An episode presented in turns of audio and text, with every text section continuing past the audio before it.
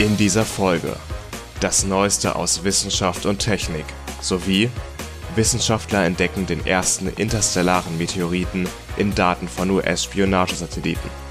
Wasserleaks in Raumanzügen, wie die NASA mit Fehlern umgeht. Und Aktuelles aus Studium und Studentenleben. Ladies and Gentlemen, herzlich willkommen zu 2 mit Potenzial.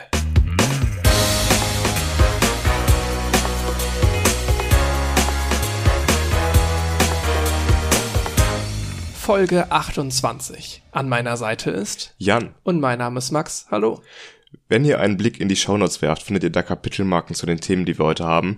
Da könnt ihr einfach mal kurz hinspringen, wenn ihr Lust habt. Ansonsten fangen wir jetzt an mit der Folge. Jan, erzähl mir mal was Positives. Was Positives, ich habe da einen sehr, sehr positiven Test gemacht letzte Woche und hatte dann Corona. Aber jetzt bin ich wieder gesund, also nicht, dass sich hier jemand wundert, ich bin, habe meine Quarantänezeit abgesessen und bin jetzt wieder fit. Ja. Und wie, wie lief das so, wann, äh, wie schnell hast du den PCR-Test bekommen? Also ich hatte, jetzt nehmen wir das Ganze ja erst ab Freitag auf, wir laden die Folge auch heute hoch an Karfreitag und in der vergangenen Woche am, äh, man muss schon sagen, eigentlich vorletzte Woche, an dem Wochenende, hatte ich das erste Mal so ein bisschen Halskratzen. Da habe ich mir noch nicht, nichts wirklich bei gedacht. Das war Samstagabend, da hatte ich so ein bisschen Halskratzen und das war so, wie man halt schon mal Halskratzen hat, da denkt man sich nichts bei. Dann bin ich schlafen gegangen und am nächsten Morgen aufgewacht mit dick Erkältungssymptomen. Also wirklich so Kopfschmerzen, ähm, Halsschmerzen, alles mögliche. Hab dann sofort einen Test gemacht, bevor ich irgendjemand an dem Morgen gesehen habe. Und der war dann positiv. Und dann bin ich natürlich an dem Sonntag auch sofort zu einer Teststelle gefahren für den PCR-Test, hab den gemacht und habe mich dann in Isolation begeben für die kommenden sieben Tage. Der PCR-Test kam dann erst fünf Tage später, nachdem ich dann noch mehrfach angerufen habe. Irgendwie haben die den verschlammt, keine Ahnung. Aber ja, ich war dann positiv, habe dann den, die Krankheit gehabt, die Corona-Krankheit. Das lief auch, also stärker als ich gedacht hätte. Das war doch relativ intensiv. Ich hatte dann an dem Sonntag noch Symptome, wie ich gerade schon beschrieben habe, so ein paar Erkältungsdinger. Die waren aber jetzt nicht allzu schlimm. An dem Montag und Dienstag wurde es dann aber schon wirklich heftig. Also ich lag dann halt im Bett oder auf der Couch ziemlich viel, hab nicht viel hinbekommen und war halt vor allem mit Halsschmerzen, Kopfschmerzen und Gliederschmerzen lag ich herum und hab dann auch irgendwann angefangen zu husten. Also das war dann für drei Tage schon intensiver und danach wurde es dann auch wieder besser. Also ich war auch nach den sieben Tagen aus der Quarantäne, konnte ich mich wieder freitesten.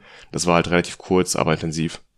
Das ist ja insofern ganz interessant, weil man ja gerne auch selbst mal denkt, ja, vielleicht hatte ich das schon und war asymptomatisch und so. Kann, das kann das hatte ich mir halt auch schon gedacht, sowas in die Richtung vorher. Und jetzt dachte ich mir so, safe nicht. Also ja. das hätte ich gemerkt. Ich kenne, also natürlich, du kriegst die asymptomatischen Fälle letztendlich nicht mit und kannst jetzt auch nicht sagen, wie viele Leute kenne ich, die asymptomatisch sind. Also da macht jetzt ein Vergleich nicht wirklich Sinn. Hm. Aber Jetzt meine Eltern haben es aktuell. Ich bleib jetzt auch dieses Wochenende, also werde ich nicht meine Eltern besuchen, das Osternwochenende, weil die halt jetzt am Donnerstag noch positive Schnelltests gemacht haben. Und die haben auch ganz klar Symptome und mein Bruder auch, äh, der ja da im gleichen Haus ist. Also da ist jetzt auch wirklich keiner asymptomatisch, ganz weit ja. von asymptomatisch entfernt. Ich kenne auch aktuell so viele Leute, die Corona haben. Das ist, keine Ahnung, gefühlt jeder zweite momentan. Wir haben es ja auch in unserem Freundeskreis aktuell, dass eigentlich jetzt die letzten Wochen immer irgendwer geschrieben hat, hey, ich habe einen positiven Schnelltest. Ich habe mich auch mit einem Kollegen zusammen angesteckt, also wir sind uns sehr sicher, dass wir das gleichzeitig uns geholt haben, weil wir auch beide dann zeitgleich quasi krank waren. Wir hatten die Symptome, konnten wir wirklich gegeneinander abgleichen. Ja, also aktuell geht's ja wirklich viel rum. Ich glaube, wir hatten jetzt Inzidenzen von über 1000 hier in Aachen auch. Das heißt ja, dass sich etwa ähm, ein Prozent, also es ist ja 1000 Infektionen auf 100.000 Leute pro Woche, das ist ja etwa ein Prozent der Bevölkerung von der Städteregion Aachen, die sich da pro Woche ansteckt. Also das ist ja schon dann über ein paar Wochen echt eine Menge. Und dass man da dann nicht mehr groß drum herum kommt irgendwann, ist halt leider so. Du musst ja auch ein Stück weit die Leute rausrechnen, die ohnehin nicht so sonderlich Corona gefährdet sind, weil die einfach viel, viel weniger Menschen treffen, als wir es als Studenten tun. Das stimmt, ja. Das, das ist mir jetzt nochmal aufgefallen am Montag war das, wo wir in der Systemtheorie Vorlesung und Übung saßen. Die war brechend voll. Die war brechend voll, ja. Das haben wir zusammen mit den Wirtings, mit den Wirtschaftsingenieurwesen Studierenden und die zusammen die beiden Studiengänge, das sind schon einige Leute, also ich weiß nicht, wie viele da reinpassen in den Hörsaal, ein paar hundert. Auf jeden Fall war der echt voll. Ich hätte jetzt geschätzt, 200 Leute waren da. 200 bis 300. Sowas in dem Dreh, würde ich sagen. Mich, ich hatte jetzt, ich hatte vorher auch mal, wir hatten vorher ET-Vorlesungen schon.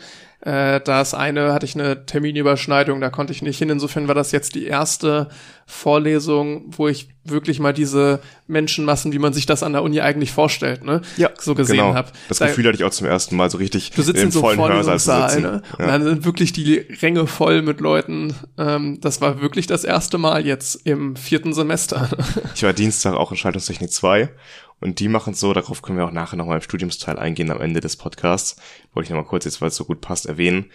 Da war es auch brechend voll, einfach aus dem Grund, weil die in dem Modul keine Aufzeichnungen und auch keine Livestreams anbieten von der Vorlesung. Also man muss wirklich in Präsenz hingehen, um das mitzubekommen, wenn man sich nicht alles nur im Skript erarbeiten möchte. Und aus dem Grund war es auch wahnsinnig voll. Und teilweise, also ich kam ein, zwei Minuten zu spät und ich hatte schon Probleme, einen Sitzplatz zu finden. Also ich muss erstmal gucken, wo kann ich mich noch dazwischen quetschen, weil es wirklich wahnsinnig voll war. Ja, glaube ich, glaube ich. Ja. ja, auf jeden Fall, ich habe es jetzt überlebt. Ich war auch gestern zum ersten Mal wieder locker laufen nach der Corona-Infektion. Das ging auch soweit. Es beruhigt mich, dass ich jetzt keine schweren Lungenschäden davon getragen hatte, obwohl ich ja so ein bisschen Husten auch hatte. Also das war dann in der Zeit, in der ich hier isoliert war, habe ich mir auch irgendwann Gedanken gemacht. Habe ich jetzt irgendwas Langfristiges davon? Verliere ich jetzt meinen Geruchssinn, wie das ja Leute hatten, über Monate? Oder lungentechnisch kann ich jetzt irgendwie jetzt über Monate keinen richtigen Sport mehr machen, wie ich das vorher gemacht habe. Scheint nicht so zu sein. Dafür bin ich sehr dankbar, dass ich da relativ glimpflich noch davon gekommen bin. Und so ein längerer Husten ist ja ein Stück weit, glaube ich, auch normal. Husten zieht sich immer mega in die Länge. Ja. Bei, also jetzt bei Corona im Speziellen keine Ahnung, ne? Aber jetzt bei sonst so Erkältungen, so. Das letzte, was man noch hat, ist Husten. Ja, und das dann auch so über zwei Wochen im, im Worst Case oder Mhm. so. Ja. Am schlimmsten fand ich eigentlich die Halsschmerzen. Das waren nämlich keine normalen Halsschmerzen. Das fühlte sich wirklich so an, als wäre mein Hals einfach eine Wüste. Also es war wahnsinnig trocken, es hat einfach die ganze Zeit gekratzt und geschmerzt und es war einfach wirklich so das Symptom, was einfach auch so typischerweise für Corona steht. Das hat man ja auch von Anfang an immer wieder gehört. Das Symptom ist eigentlich diesen, diese Halsschmerzen, dieses Halskratzen. Und in dem Moment, wo ich das hatte, wusste ich auch sofort, das sind keine normalen Halsschmerzen. Das ist wahrscheinlich Corona auch schon vor dem Test, als ich den gemacht habe. Mir war schon irgendwie klar, dass der jetzt positiv sein wird, weil das so anders war als alles, was ich davor bisher hatte an Krankheiten. Also ich würde mal sagen, auch bei anderen Leuten habe ich das jetzt gehört, die erst hatten Corona, dass sie zuerst dieses Halskratzen bemerkt haben, da sollte man vorsichtig sein. Also wenn man da irgendwas hat, dann lieber mal einen Test machen und auf Nummer sicher gehen. Generell, ne, wenn du irgendwelche Krankheitssymptome hast, schadet so ein Test nix. Die kriegst du ja mittlerweile so billig und ich mache Du kriegst sie umsonst, wenn du irgendwo hingehst. Ja gut, ich in meine eine jetzt auch die Selbsttest für zu Hause. Ja. Ähm, ich mache häufiger tatsächlich mittlerweile Selbsttests zu Hause, weil es halt kaum noch offizielle Tests sind kaum noch gefordert Ja, und dann muss ich nicht extra zur Teststelle. Meistens liegt sie nicht auf dem Weg für mich und habe keine jetzt so unmittelbar in der Nähe, wie du sie hast, dann ist es halt einfach deutlich entspannter, wenn ich halt vorher einen Selbsttest ja, zu ich Hause verstehen. mache. Ich habe auch jetzt an dem vorletzten Sonntag, als ich mich da positiv getestet habe, das war auch mit dem Selbsttest einfach zu Hause, nach dem Aufstehen einfach einen gemacht, bevor ich zum Frühstück gegangen bin. Und mit den Leuten, also ich war halt da in der Heimat und ähm, hab das da gemacht, den positiven Test, und bin dann mit dem Auto an dem Tag noch zurückgefahren, weil ich halt nicht so Lust hatte, in meinem 10 Quadratmeter Kinderzimmer mich für eine Woche zu isolieren. Da war ich dann doch lieber in der Wohnung hier, in der ich ein bisschen mehr Platz habe in Aachen. Und ist auch leichter, ne? Dann musst du nicht mit deinen Eltern irgendwie schauen, dass man Genau, das hier musste ich mir keine Sorgen machen, jemanden anzustecken. Ich, ich glaube auch, wenn ich jetzt Corona, Corona hätte, würde ich lieber in meiner kleinen Wohnung in, in Aachen beziehungsweise Pfalz dann bleiben. Ja, Weil, ja, habe ich, hab ich eine eigene Küche, ein eigenes WC, muss mir irgendwie nicht groß Sorgen machen. Muss dann unter Umständen natürlich Leute nerven, dass sie für mich einkaufen. Das wäre mir weniger unangenehm, wenn es meine Eltern tun. Ja. Logischerweise. Ja gut, jetzt ne? bei mir jetzt einmal ein Freund von mir gemacht und dann hat das auch gereicht für die ganze Woche. Also der hat das einmal gemacht. Wenn man da halbwegs gut das. plant. Da musste ich mich Ja. ein bisschen umgewöhnen, weil ich aktuell täglich einkaufen gehe. Das heißt aktuell, du gehst schon immer täglich einkaufen. Ja, seit, seitdem ich studiere. Das finde ich so verrückt, ne? Wofür, woher nimmst du die Zeit, dass du einfach Ja, täglich das, einkaufen das kostet halt keine Zeit. Doch. Nein, nein. Ich wirklich, wenn ich auf die Uhr gucke und ich gehe zu dem Supermarkt, der weiter weg ist, das heißt nicht, dass er weit weg ist, aber ich brauche 20 Minuten von Wohnungstür bis wieder zurück zur Wohnungstür. Es gehen Mhm. dafür 20 Minuten drauf. Das ist nichts. Okay, ist ein kleiner Spaziergang, der schadet Ja. sicherlich auch nicht, ne? Ja. Also Das- was man sonst so prokrastiniert, da ist, da kannst du die 20 Minuten eigentlich nicht mit Das stimmt tatsächlich, ja. Ja, ich bin jetzt froh, dass ich endlich wieder ähm, mehr rauskomme. Also jetzt in der Woche, in der ich mich nochmal komplett isolieren musste. Und ich saß ja wirklich in der Wohnung sieben Tage. Die Hölle. Also wirklich. Wenn man nicht einmal rausgehen kann, um irgendwie was zu unternehmen, mal mit jemandem zu sprechen in Person. Äh, Ja, stell ich, wenn ich mir jetzt vorstelle, letztes Jahr war es ja noch so, dass man 14 Tage in Quarantäne musste, wenn man Corona hatte. Ja, das ist ja wirklich eine Folter. Also jetzt meine sieben Tage waren schon schlimm genug. Ich merke das auch, wenn ich mal so irgendwie über ein Wochenende alleine in der Wohnung bleibe, schon relativ schnell, dass ich irgendwann so ein Stück weit schlecht gelaunt werde und gar nicht wirklich weiß, warum. Hm. Und dann unterhalte ich mich wieder mit Leuten und ich merke, dass es gerade super meine Laune aufbessert ja. und dass einfach irgendwie fehlende Kommunikation das Problem ist. Also das habe ich echt relativ schnell. Ja, ich auch. Ähm, ja. Dass ich irgendwie, ja, äh, schlecht gelaunt werde, ohne zu wissen, woran es liegt. Und sobald ich dann mit Leuten rede, weiß ich, es lag daran, dass ich einfach jetzt drei Tage irgendwie nur für mich war. Und vor allem, natürlich kannst du dich irgendwie ablenken mit Netflix, mit anderen Sachen, keine Ahnung was. Aber das ist ja auch nur begrenzt. Also irgendwann hast du schon so viele Stunden Netflix geschaut, dass du einfach keinen Bock mehr drauf hast oder halt immer die gleichen Sachen dir angeschaut oder gemacht hast, irgendwelche Spiele gezockt. Und ich habe jetzt sogar angefangen, hier äh, an dem Wochenende ein bisschen Elektronik zu basteln ich hatte mehr so ein Projekt von Great Scott rausgesucht. Das ist ein YouTuber, der macht so Bastelvideos und das ist so eine Kurzschlusssicherung, dass man mit dem Relay, sobald es ein Kurzschluss in der Last auftritt, wenn man halt an der Schaltung bastelt, dann ein Relay äh, die Verbindung galvanisch trennt. Hat noch nicht so funktioniert. Ich muss jetzt auch sagen, in der Woche, wo ich jetzt wieder in der Uni war, hatte ich auch gar keine Zeit mehr dafür. Aber in dem Moment, wo ich jetzt isoliert war, konnte ich halt ein bisschen basteln und äh, das war halt eine ganz schöne Ablenkung eigentlich, weil man sich dann wieder auf was anderes konzentrieren konnte. Ja, glaube ich. Mein Zeitplan ist aktuell auch relativ voll. Ich schaffe auch gar nicht so viel für die Uni, aber halt ziemlich viel Space Team aktuell. Aber ähm, ja, ich, ich nehme mir dann doch irgendwie immer vor, so noch die Lücken ganz gut zu füllen. Aber letztendlich schaffe ich das. Also zumindest jetzt in der letzten Woche habe ich es nicht ganz so geschafft, wie ich es wie ich's möchte. Dass wenn ich irgendwie einen Termin habe, der bis 14 Uhr geht und dann geht's wieder um 17 Uhr weiter, dann kann man ja von 14 bis 17 Uhr eigentlich produktiv sein. Mhm. Habe ich jetzt die letzte Woche nicht geschafft, was echt eigentlich schade ist, weil dann, ich würde eigentlich gerne mehr machen als nur das Mindeste. So, ja. das ist ja eigentlich immer der eigene Anspruch. So klar, die Pflichttermine und wirklich Termine nimmt man wahr, aber das drüber hinaus. Ja, bei mir sieht's eigentlich aktuell ganz gut aus, aber ich habe auch nicht das, was du hast aktuell mit dem Space Team. Ich habe ja wirklich die Zeit dafür, das zu machen. Und wie das so ist am Anfang des Semesters, man nimmt sich ja dann vor, dieses Semester mache ich mehr als die letzten und diesmal fange ich früh an zu lernen. Und in der Phase bin ich aktuell noch, dass ich sehr motiviert bin, dieses Semester mehr zu machen. Es, es häuft sich gerade auch beim Space Team an. Ich hatte jetzt Donnerstag wieder einen Hotfire-Test. Der lief so mäßig eigentlich nur. Äh, vom Ablauf her alles okay, aber wir hatten ein Problem mit dem Datenlogging. Okay. Ähm, hatten letztendlich stellenweise mit so zwei Hertz Daten gelockt, also zwei Messwerte pro Sekunde, was halt super, super wenig ist für das, was wir machen. Was wäre da so das Ideale? Äh, ich glaube, normalerweise... Also ideal wäre natürlich so viel, wie es geht, aber... Ja, genau. Äh, ich glaube, äh, eigentlich wollten wir mit 200 Hertz loggen, ja, mit 200 Messwerten. So ein Prozent ist schon wenig davon, ja. ja. das, das war suboptimal. Ähm, weil wir, ich meine, wir haben dann so eine Feuerphase von vier Sekunden oder so. Also acht Messwerte, ja, danke. Ähm, ja. Kannst du schön Graph ausmachen. Weil wir haben es wir haben's am Anfang auch gar nicht gecheckt, haben dann die Sachen geplottet, ähm, beziehungsweise anders hatte noch die Sachen geplottet, der gar nicht jetzt dabei war, der halt das Programm da, das Python-Programm laufen lässt, wo dann unsere Messwerte mit geplottet werden und der schreibt dann halt irgendwann so, äh, sieht irgendwie komisch aus, weil wir an einer Stelle so eine recht lange Gerade haben, die wirklich perfekt gerade ist. Hm. Ja, eigentlich kann das nicht sein. So, als ob das perfekt linear verläuft, bis wir dann irgendwann geschnallt haben, ja, wir hatten einen Messwert links davon, einen Messwert rechts und der Rest wird halt dann interpoliert, dass du hm. da eine Gerade zwischengezogen hast. Aber wie passiert sowas, dass man nur so wenige Messwerte hat? Ähm, das war, also wir haben einen Bug in der Software ein Stück weit, dass die Datenraten nicht ganz zuverlässig funktionieren.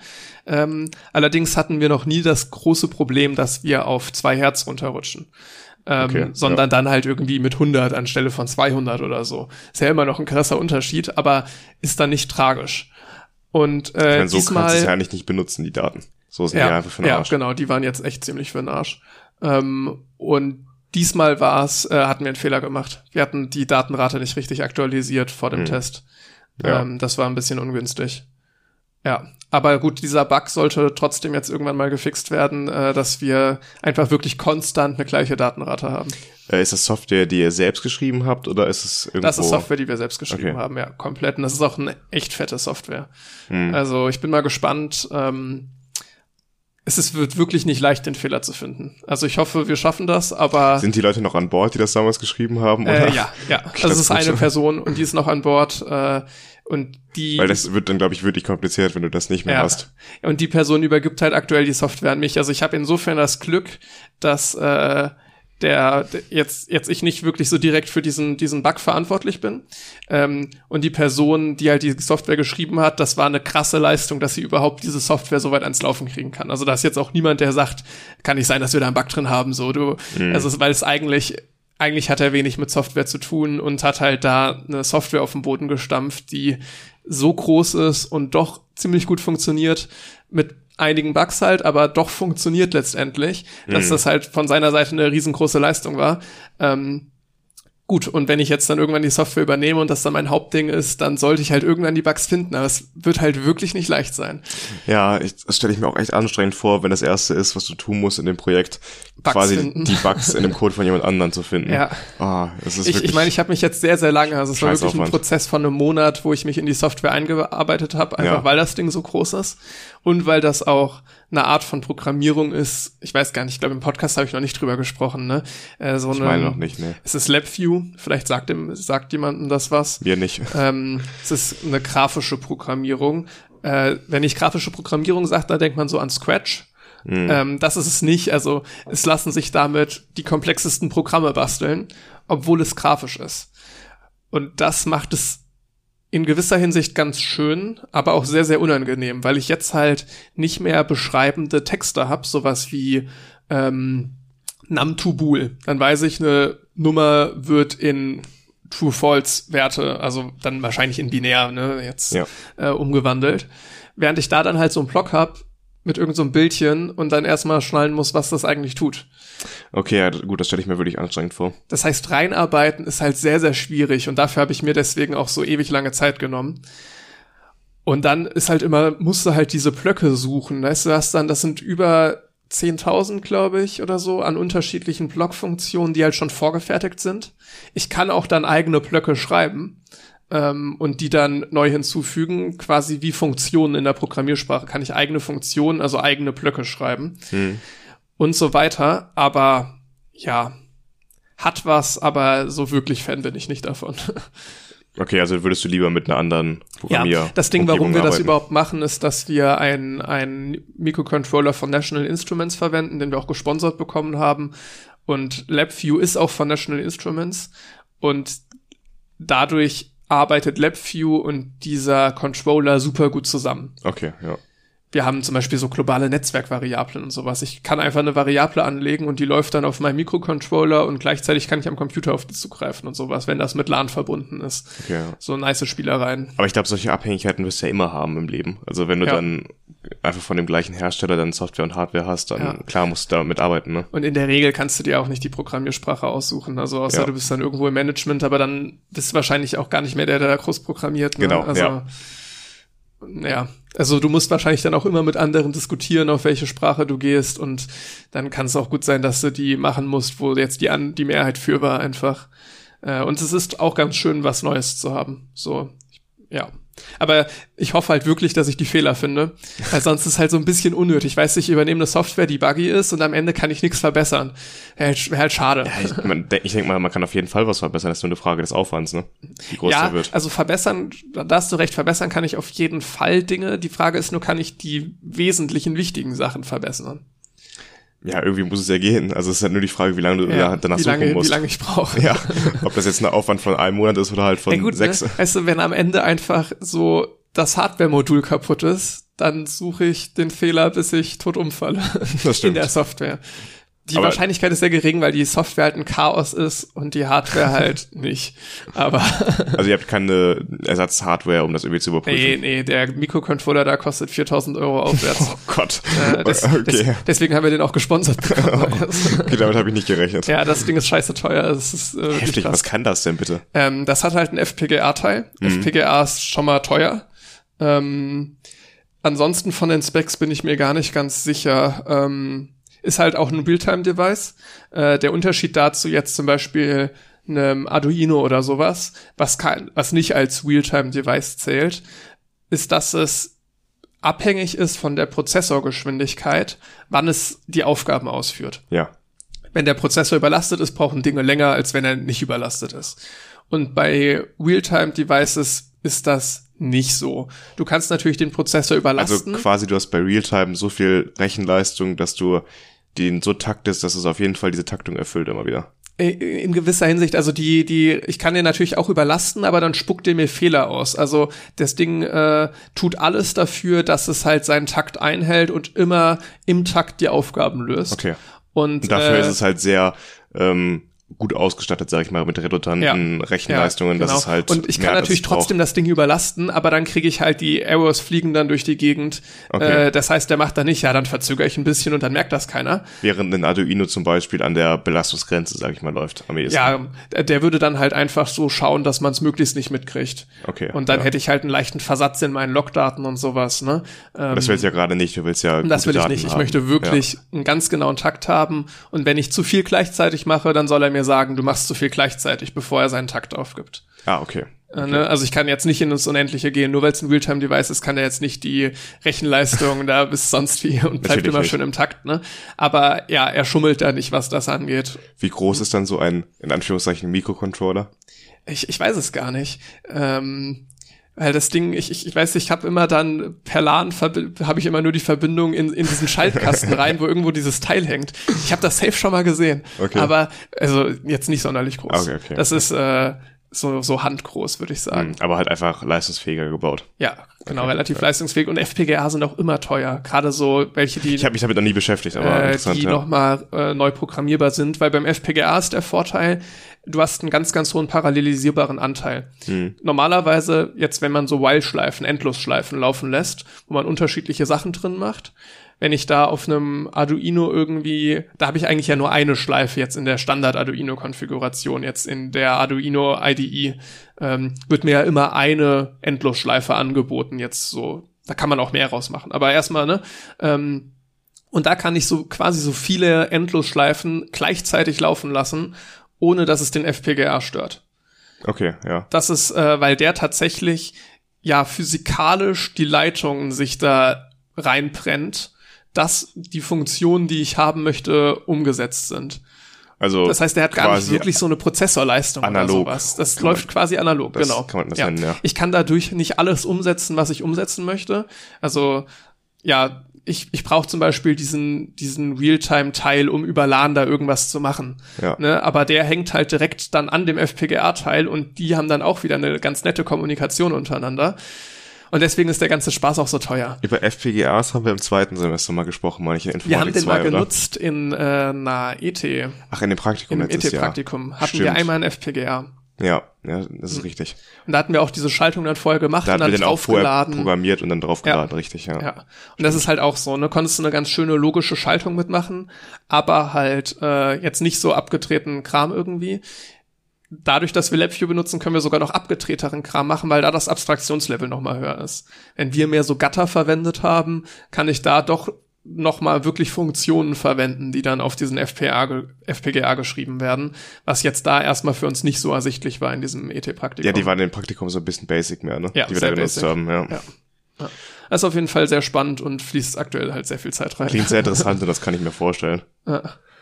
Gut, Ja, dann kommen wir ähm, jetzt, würde ich sagen, zu dem Neuesten aus Wissenschaft und Technik.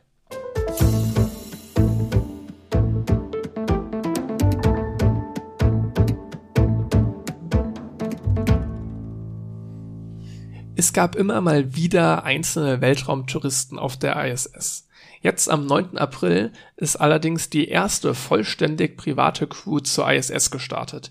Die Mission heißt AX-1 oder AX-1 dann wahrscheinlich. Ne? Äh, die besteht hauptsächlich aus Unternehmern und die sind da mit einer Crew Dragon Kapsel auf einem 20-Stunden-Flug dann hochgeschossen worden. Organisiert wurde das Ganze von Axiom Space zusammen mit der NASA und SpaceX.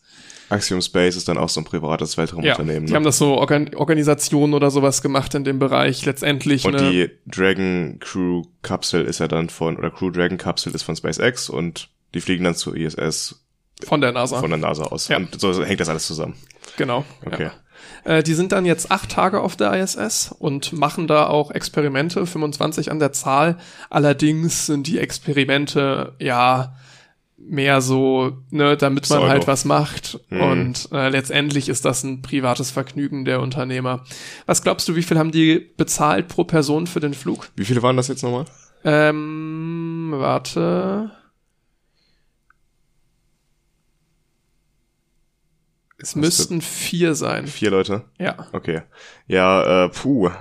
So ein Flug, was kostet der? Oh, ich schätze mal ähm, zweistelliger Millionenbetrag pro Person für die acht Tage Aufenthalt. Ja, äh, 55 Millionen. Boah, ordentlich, sogar ein hoher zweistelliger Also in Dollar, genau, 55 Millionen Dollar pro Person. Ja. Ähm, dann sind jetzt aktuell elf Personen auf der ISS. Das ist echt voll, ne? Ja, also es hieß wohl irgendwie immer so, genug Platz, Platz sollte eigentlich da sein, aber elf Personen ist... Ähm, Weil bisher waren das doch im Normalfall so sechs bis acht, oder nicht? Ja. Die maximal oben ich sind. erinnere mich auch, wir hatten in irgendeiner Folge mal... Ähm, wo es um die um eine alte Mission ging, auch mit, mit privater Raumfahrt, wo auch so Zivilisten im All waren. Ich habe gerade den Polaris oder so. Hm, oder ja. war das jetzt die neue, die startet? Ich glaube, es gibt mehrere Polaris-Missionen, das ist so ein Überbegriff für die ganzen. Ja, auf, auf jeden Fall, da hatte ich ja irgendwann mal erzählt, äh, dass ein Rekord gebrochen wurde, die meisten Menschen im Orbit oder so. Ja. Und ich glaube, der war bei 13 oder 14 oder Aber so. halt in verschiedenen Raum. ja, auch noch im. Chinesischen dann Ja. und Aber wohl, jetzt haben wir ja elf auf der ISS. Die Chinesen haben auch nochmal drei oben, sind wir jetzt nicht bei 14, theoretisch. kann sein. Ich bin mir auch nicht mehr ganz sicher, wo der Rekord lag. Ich Okay. könnte das in den alten, in den alten äh, Sendungsnotizen nachgucken, aber du das jetzt findest auf ähm, die Schnelle. auf jeden Fall der Rekord war gar nicht so viel weiter oben. Also Ja. sie sind gerade ganz dicht Ich dran. finde es halt für einen, ähm, für ein Raumschiff, was gerade im Orbit ist, relativ viel. Für eine Raumstation. Mit elf Leuten. Das ist schon Ja. ordentlich. Jedenfalls ähm, ist die Frage, jetzt wollen die sich natürlich so als Astronauten darstellen, als Wissenschaftler mit ihren Experimenten, aber im Zweifel sind sie das ja nicht. Oder Nee. sie sind es ziemlich sicher haben nicht. da auch irgendwie feierlich irgendwie ihre Astronautenfotos und Oh, Abzeichen Das und hasse so. ich, das mit diesen Abzeichen. Und sie dürfen Ding, sich ne? jetzt Astronaut nennen. Oh, das ist so schlimm, ne? Dass Ja. es einfach Menschen gibt, die das Geld haben, um sich sowas zu erkaufen, was meiner Meinung nach nichts mit Geld zu tun haben sollte. Das sollten die qualifiziertesten Menschen sein, die da oben was machen und nicht die, die am meisten Geld haben. Ja, in, in gewisser Hinsicht schon. Ne? So Weltraumtourismus ist, finde ich, schon was Reizvolles, was man nach vorne treiben kann. Aber halt noch nicht zu den Preisen. So macht das erstmal billiger und dann könnt ihr auch weiter Weltraumtouristen irgendwie hochschicken. Für Astronauten- 55 Millionen. Astronauten sind für mich die Männer und Frauen, die halt entweder wirklich die Vorreiter sind, die Pioniere, wie damals bei den Apollo-Missionen, die halt die, äh, die auf den Mond gegangen sind zuerst, oder die ersten Menschen wie Yuri Gagarin, die überhaupt im Weltall waren, ähm, die halt wirklich ihr Leben da aufs Spiel gesetzt haben, um das zu erreichen. Oder halt Menschen, die einfach so gute Wissenschaftler sind, dass sie halt die, die Menschheit voranbringen, indem sie da Experimente machen. Und das sind für mich, das ist für mich die Definition von einem Astronauten oder einer Astronautin Und und, nicht nicht, die die. Leute, nicht die Höhe und nicht, dass du so und so oft um den, um die Erde gekreist bist. Da bist du für mich noch kein Astronaut und das, dieses lächerliche Abzeichen vergeben, Fotos machen und so, halte ich, ah, das ist ganz schlimm, ganz ehrlich. Brauchst du das für dein Ego als reicher Mensch? Ja, kannst, du dann, kannst, du, kannst du dann zufriedener sterben am Ende, weiß ich nicht. Also es bringt dir doch nichts. Ja, sehe ich ganz genauso. Das ist wirklich, naja. Ich find's schwierig. Dafür soll es lieber so Stationen geben, die dann rein für Tourismus ausgelegt sind irgendwann, wo Leute hinfliegen können und halt nicht solche Forschungsstationen wie die ISS dafür genutzt werden. Auch wenn auf dieser reinen, Station, reinen Tourismusstation dann das gleiche passieren würde. Ne? Da würden Ja, dann auch ihre natürlich. Astronauten Fotos Aber dann können sie Abzeichen. sich wenigstens nicht so sehr den Deckmantel dafür geben. Die sind ja auch Deckmantel mit der den, mit den Wissenschaft. 25 Experimenten da, ne? Ja, genau. Äh, auf vier, fünf Personen. Ich bin mir nicht ganz sicher mit vier, aber es so um den Dreh müssten es sein. Ähm, ja, ist wirklich ein Deckmantel. Naja. Ja, gut. Apropos SpaceX, kommen wir doch nochmal zurück auf die Erde und zu Elon Musk. Der hat nämlich nochmal andere Pläne. Ist ja nicht so, als hätte er mit SpaceX, mit Tesla und anderen Unternehmen nicht genug zu tun. Jetzt möchte er auch noch Twitter kaufen. Das hat man in den letzten Tagen sicherlich mitbekommen. Das ging ja viel durch die Nachrichten. Seit dem 28. Januar hat er bereits 9,2 Prozent von Twitter gekauft. Also in Form von Aktien für insgesamt 2,9 Milliarden US-Dollar bisher. Damit ist er jetzt schon der größte Aktionär von Twitter und in den letzten Tagen hat er dann eben angekündigt, Twitter komplett übernehmen zu wollen und dann einen Anschluss von der Börse zu nehmen und es privat zu führen. Dafür bietet er momentan 54,20, äh, also 54 Dollar 20 pro Aktie und das wäre dann insgesamt ein Preis für Twitter von 41,4 Milliarden US-Dollar. Entspricht das tatsächlich dem Wert von Twitter? Es oder? ist drüber. Also jetzt zuletzt, als er angefangen hat, die Aktien zu übernehmen ab dem 28. Januar, da wurde, war Twitter am Markt kapitalisiert mit irgendwie irgendwas in Mitte der 30er Milliarden, also 35, 36 Milliarden US-Dollar. Also er überbietet das quasi den Wert an der Aktien, die sie zuletzt noch hatten. Ähm, aber klar, er muss bei Twitter, das ist so organisiert, dass halt relativ viele Shareholder einen relativ kleinen Anteil von Twitter haben im niedrigen Prozentbereich. Deswegen muss er, wenn er das übernehmen will, also über 50 Prozent, ähm, relativ viele Twitter-Aktionäre zum Verkauf überzeugen. Deswegen muss der Preis einfach höher sein. Bei anderen Unternehmen, wo jetzt einzelne Aktionäre irgendwie 20 Prozent von dem Unternehmen haben, ist es einfacher, die dann davon zu überzeugen, zu verkaufen, als ganz, ganz viele Leute zu überzeugen, davon zu verkaufen. Also ähm, muss es dementsprechend ein bisschen teurer angesetzt sein. Aber 41 Milliarden finde ich so übertrieben. Ich glaube, Instagram wurde damals für eine Milliarde verkauft, glaube ich, an Facebook. Äh, WhatsApp irgendwie für 16, 17 Milliarden und jetzt Twitter steht 41 Milliarden im Raum und dass sich ein Mann wie Elon Musk das einfach leisten kann. Und so ganz, also ja, Twitter ist halt schon, eigentlich war es bisher nie ganz so auf einem Level mit Instagram, WhatsApp und so weiter, ne? Naja, weiß ich nicht. Also Twitter ist ja immer so ein bisschen, würde ich jetzt sagen, das sympathische Gegengewicht gewesen zu dem riesen Meta-Konglomerat da aus Instagram, Facebook und äh, Twitter, äh, Instagram, Facebook und WhatsApp. Und Twitter ist dann ebenso der etwas kleinere Partner, der halt ein Angebot schafft, was parallel zu dem großen Facebook-Meta. Twitter hat sich aber auch am wenigsten weiterentwickelt. Jetzt mal ganz, das, das klingt jetzt negativ, so ist es gar nicht mal unbedingt gemeint, aber die haben ja am wenigsten irgendwie neue Features, ihr Netzwerk groß nach Nutzt vorne getrieben. Ähm, unregelmäßig. Ja, ich äh, relativ regelmäßig. Also am Tag. ehesten benutze ich Twitter. Ich benutze, also gut, jetzt mal WhatsApp außen vor gelassen. WhatsApp ja. ist für mich kein soziales Netzwerk in dem Sinne in, aber es ist halt ist trotzdem. Ja, auf das Thema wollte ich gleich auch noch zurückkommen. Digitale Infrastruktur sollte die in Hand von Privatpersonen sein. Aber klar, WhatsApp ist für uns sowas wie eine Infrastruktur, ein Kommunikationsnetzwerk, was wir alle nutzen. Das, was früher SMS war für viele. Ja, genau. So ja, und Twitter ist das eben nicht, da gebe ich dir vollkommen ja. recht, das ist was anderes. Und Instagram, also ich, gut, ich kenne mich jetzt mit Instagram nicht aus, aber ich würde einfach mal behaupten, Instagram ist es auch nicht. Ich nutze Instagram auch nur für die Podcasts, sonst auch nicht. Und Facebook sowieso nicht. Ich meine, wer aus unserer Generation benutzt Facebook? Ja, ja, ich finde, es gibt immer so einen Unterschied, ob ich jetzt über sowas eine ähm, Zwei-Personen-Kommunikation mache, also Kommunikation mit einer anderen Person, oder ob hm. ich halt irgendwas in die Welt hinaus schreibe, äh, sonst wie. Obwohl ich hatte jetzt noch gelesen, ähm, letztens, dass WhatsApp angekündigt hat, neues, ein neues Feature einzuführen. Community soll das heißen. Darum geht's halt, da geht's halt darum, dass man eine Community anlegt, zum Beispiel einen Verein oder äh, ein Unternehmen oder sowas. Und dann gibt's halt in der Hauptgruppe einen Admin, der nur Sachen reinschreiben kann oder eine Gruppe an Admins, nicht, dass jeder was reinschreiben kann. Und dieser Admin kann dann auch quasi kleine wie in Zoom Breakout Rooms erstellen, wo Leute dann untereinander schreiben können, so dass du quasi in einem Unternehmen oder einem Verein eine Struktur hast, mit der halt dann mehrere hundert Leute kommunizieren können und man halt zum Beispiel, wenn man dann ein Projekt verteilt, kleine Zehnergruppen machen kann und das dann quasi in dieser Community Untergruppen hast. Ist ja interessant, dass sie in die Richtung gehen wollen, weil das klingt für mich eher nach sowas wie Microsoft Teams oder so äh, Unternehmens Oder auch ein bisschen wie Telegram, Vereins. dass du so Channels hast, weißt du, ja. wo dann eine Person ja. erstmal was reinschreibt und dann in, vielleicht, ich benutze Telegram nicht, ich weiß nicht genau, wie es läuft, aber es klingt so ein bisschen so, das hat ein bisschen mehr den Charakter eines sozialen Net Netzwerks als eines Messenger-Dienstes nur. Mhm, mhm. Auch wenn jetzt, keine Ahnung, wenn du ja so sagst, so Breakout-Rooms, wenn das das Äquivalent ist, so Unterräume von bestehenden Gruppen, soweit ich weiß, hast du das bei Telegram auch nicht. Da hast du wirklich nur mhm. die Channels, was dann quasi äh, übergroße WhatsApp-Gruppen sind, wo ich jetzt nicht nochmal dann irgendwie groß separieren, sortieren kann, sondern dieses wirklich separieren, sortieren von größeren Gruppen, das kenne ich dann wirklich halt gut aus Zoom in Form dann der Videokonferenzen und sonst standardmäßig wirklich nur bei diesen äh, Unternehmensorganisationstools, das heißt Microsoft Teams ja. und Slack. Und in die Richtung will anscheinend Facebook damit auch so ein bisschen gehen. Twitter. Nee, Facebook, Facebook. mit WhatsApp. Ach so, Facebook mit WhatsApp, okay. Genau, weil das soll ja auf, auf WhatsApp jetzt kommen. Ach so, meinst du nicht Twitter? Nee, das, nee. Ach, okay. Wir waren ja, ja gerade bei Facebook, äh, ja. wir waren ja gerade bei WhatsApp mit den, vielleicht habe ich es auch falsch gesagt, das will ich jetzt nicht. nee, gut, äh, aber ja, du weißt Bescheid jetzt. Ja, okay. Wir hatten über WhatsApp geredet. Okay. Ja äh, nee, nee, der hatten dann, äh, das, gut, bei Twitter hätte ich es mir nämlich gar nicht vorstellen können. Nee, nee, deswegen. nee, da entwickelt sich halt WhatsApp ein bisschen weiter weg, würde ich sagen, von einem Messenger von Person zu Person hin zu einem bisschen mehr Richtung soziales Netzwerk. Sie würden das ja auch schon schaffen, wenn sie die Gruppenlimitierung rausnehmen.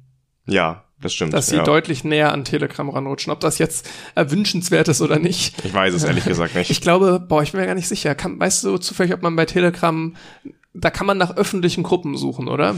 Glaube ich. ich will jetzt nicht über was reden, wovon ich keine ja. Ahnung habe. Also das kannst du ja bei WhatsApp Sinn. auch nicht. Ja. Das wäre dann auch noch ein Unterschied zu Telegram. Ja, mal sehen, wie das mit den Communities dann läuft, genau. Was auch noch cool ist, was ich in dem Rahmen gelesen habe, bald kannst du dann auch zwei Gigabyte Dateien auf WhatsApp verschicken. Die erhöhen da so ein bisschen das Maximum. Ja. Ich weiß gar nicht, wo es genau jetzt lag. Auf jeden Fall habe ich öfter die Probleme, dass ich auf WhatsApp Sachen nicht verschicken kann, weil die so groß sind. Bei, bei WhatsApp hatte ich weniger das Problem. Das hat mich immer nur bei Discord Bei Discord genervt. ist es ganz schlimm. Was sind da? acht Megabyte oder so? Irgendwie so. Das reicht ja. überhaupt nicht. Ja. Für nichts. Also selbst da ein Foto dies, Da sollten diesmal erhöhen. ja. Nochmal zurück zu Musk und Twitter.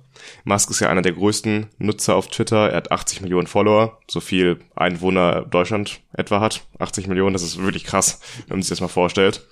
Und seine Tweets, ich habe das ganz schön gelesen in der Kolumne von Sascha Lobo, äh, ein Tweet von Elon Musk wird halt im gleichen Moment weltweit zur Nachricht, weil das halt einfach sofort aufgegriffen wird von allen Nachrichtenoutlets. Und ähm, er kann halt mit dieser enormen Reichweite beispielsweise die Kurse von Kryptowährungen maßgeblich beeinflussen.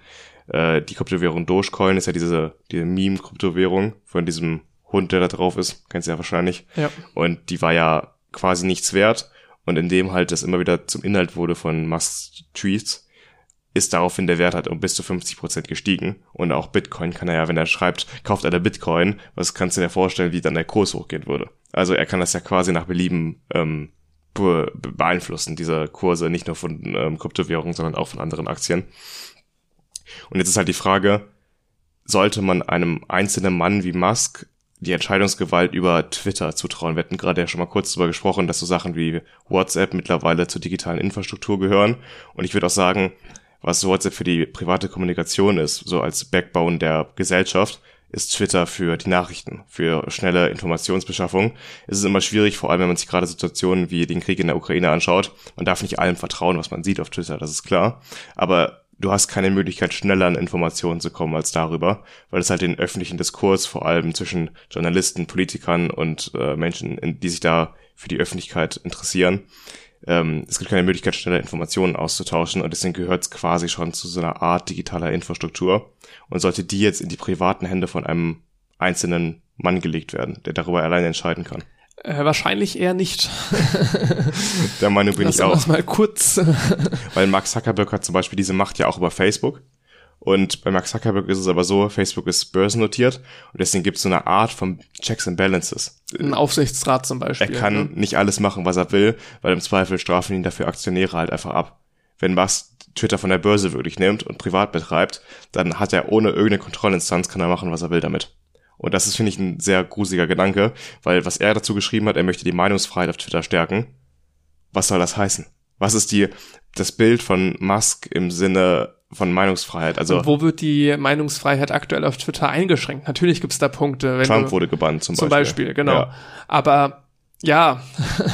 Aber warum sollte Musks Bild von Meinungsfreiheit jetzt der Maßstab werden, wie sich halt die westliche demokratische Öffentlichkeit äh, im Diskurs unterhält miteinander. Wir haben ja Gesetze zum Thema Meinungsfreiheit, ja. an die sich auch Twitter halten muss. Genau. Und jetzt will Musk quasi sich darüber stellen und selbst die Regeln vorgeben, wie das halt gemacht wird.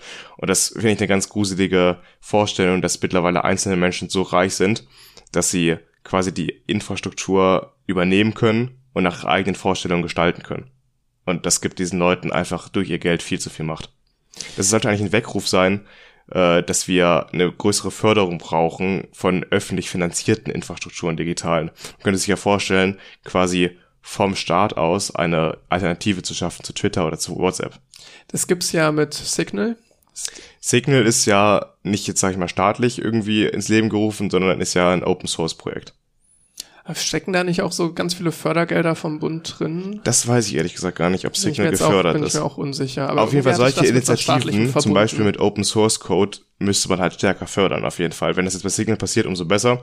Weiß ich aktuell gar nicht. Aber das müsste halt von demokratisch legitimierten Instanzen kommen und nicht halt von Einzelpersonen, die gerade halt das Geld haben, um sowas durchzusetzen. Weil mittlerweile Sachen wie Twitter, Instagram, Facebook, WhatsApp, das sind ja einfach wichtige Gegenstände bei uns in der Gegenwart, wie wir uns halt unterhalten, die auch einfach den Diskurs prägen, auch Wahlen entscheiden. Da sieht man ja immer wieder, dass solche Sachen halt einfach einen großen Einfluss haben. Und ich will sowas nicht in der Hand von Elon Musk sehen. Weiß man denn schon, wie das vermutlich weitergeht? Gibt es da schon was, ob dieser Kauf jetzt funktionieren wird oder nicht? Also Musk hat angekündigt, das nur einmal zu versuchen jetzt mit dem Preis und danach nicht nochmal. Und jetzt entweder er bekommt halt genug Leute dazu zu verkaufen an ihn, genug Anteilseignern, dass er da auf die entscheidende Mehrheit kommt im, am Anteil oder halt nicht. Und das ist die Frage, ob er das jetzt schafft oder nicht. Das werden wir in den nächsten Wochen, vielleicht Monaten sehen. Mal abwarten. Dann mache ich mal weiter mit dem nächsten Thema. Wenn du dich an letzte Folge erinnerst, da ging es in den Kurzmeldungen um Mikroplastik im Blut. Ich erinnere mich. Und daran ein bisschen angelehnt ähm, habe ich eine Studie gefunden zu Mikroplastik in der Arktis. Und ich fand das insofern ganz interessant, weil natürlich, man nimmt die Polkappen und auch die Arktis dementsprechend nicht mehr so zu 100 Prozent als unberührte Natur wahr, gerade durch den Klimawandel und so weiter. Aber so groß an Verschmutzung hatte ich da irgendwie nie gedacht, um ehrlich zu sein. Vielleicht ging das dir anders. Nee, also wenn ich jetzt mir die Antarktis vorstelle vor dem inneren Auge, dann ist es so diese unendliche Eiswüste, auf der einfach nichts ist. Und abgesehen jetzt von Klimaerwärmung, so ein Stück weit unberührte Natur, ja. ne, würde man denken. Und äh, ja, jetzt geht's in der Studie, wie, wie angeteasert, um Mikroplastik. Und die sagen, ähm, es gibt da eine ähnlich hohe Plastikverschmutzung oder Mikroplastikverschmutzung wie in jeglichen anderen Regionen auf der Welt. Äh, die Studie erschien in Nature Reviews Earth and Environment, äh, werde ich auch in den Show Notes verlinken. Das finde ich krass, ehrlich gesagt, weil ich mir eigentlich in der Stadt vorstellen würde, dass so Sachen wie Reifenabrieb oder von Kleidung, wenn da jetzt Polyester oder so drin ist, dass halt da die Teile, die wir verlieren, einfach in der Stadt für eine viel größere Verschmutzung sorgt an Mikroplastik als in der Antarktis. Gut, da geht's ja auch viel jetzt um Ozeane, also um andere Ozeangebiete, jetzt Mikroplastik im, im Meer. Ja. Ähm, und das ist, wir haben ja ultra großes Pla Plastikproblem in den Meeren. Ich habe gelesen, 19 bis 23 Millionen Tonnen äh, werden ins werden äh, äh, pro Minute, nee, nicht pro Minute, äh, landen jährlich im, im Meer. Das sind zwei LKW-Ladungen pro Minute. So zwei LKW-Ladungen Plastik pro Minute, ja. die im Meer landen. Die im Meer landen. Und dann hast du diverse Ozeanströmungen, ja. die das Ganze dann auch ziemlich gut zur Arktis Und das bringen. ja nicht erst seit ein paar Jahren, sondern seit Jahrzehnten. Und dazu kommt noch die Fischerei, auch in der Arktisregion, die auch zu diesem Plastikanteil erheblich beiträgt, mhm. weil die häufiger Seile und Netze entweder verlieren im Meer oder auch einfach da reinwerfen und entsorgen. Ich weiß nicht, aus welcher Quelle ich das nochmal habe, aber das ist, meine ich, auch der Hauptanteil von Plastik im Meer, halt alte Fischernetze und sowas, ne? Das ist ein sehr, sehr großer Anteil, ja. Mhm. Ähm, und dass das, da wurde jetzt noch in der Studie ein ganz interessanter Punkt gemacht, weil natürlich, das ist schädlich für Organismen. So viel, ne, das ist soweit klar. Allerdings kann das auch einen Einfluss auf den Klimawandel haben. Das war jetzt nicht das primäre Forschungsziel da dieser Studie, sondern da schreiben sie eher, dass da halt jetzt Forschungsbedarf in die Richtung gibt. Insofern, das, was jetzt kommt, sind eigentlich alles eher Hypothesen, aber die finde ich auch schon sehr spannend, weil die sagen im Prinzip, durch Mikroplastik im Eis wird mehr Sonnenlicht absorbiert und dadurch schmilzt das Eis schneller. Weil nicht mehr so viel Energie reflektiert wird in ja. Form von Licht. Ja. Und wieder hier, ne, schmelzende Polkappen verstärken wiederum die globale mhm. Erwärmung durch so Wechselwirkungssachen. Das gleiche Argument hatte ich auch gehört mit Kohlenstoff, der sich ablagert in Form von Feinstaub auf ähm, den Eisflächen in der Arktis und in der Antarktis. Wenn halt Leute zum Beispiel als Touristen dahin reisen, dann stoßen sie auch CO2 aus, zum einen durch Atmung, aber auch durch Fortbewegung. Und dass dieser Feinstaub, dieser Kohlenstoff halt auch schon dafür sorgt, dass das Eis marginal dunkler ist und dann über die Zeit halt einfach mehr Energie aufnimmt, als es normalerweise tun würde. Das ist das gleiche Argument, ja. ja. Auch was, was ich in dem gleichen Rahmen noch gelesen habe, war so, dass sich die Arktis dreimal schneller erhitzt als der Rest der Welt. War mir auch so nicht klar. Das hatte ich aber auch letztens gehört. Ja. Es gab doch jetzt auch vor ein paar Wochen diesen enormen Temperatursprung, wo es plötzlich 30 Grad wärmer war als in normalen Jahren in der Antarktis. So, eine, so ein extremes Wetterereignis. Und da hat man erstmal gedacht, sind die Sensoren da kaputt, weil es kann doch nicht so warm sein, gerade in der Antarktis um diese Jahreszeit. Und in der Arktis war's.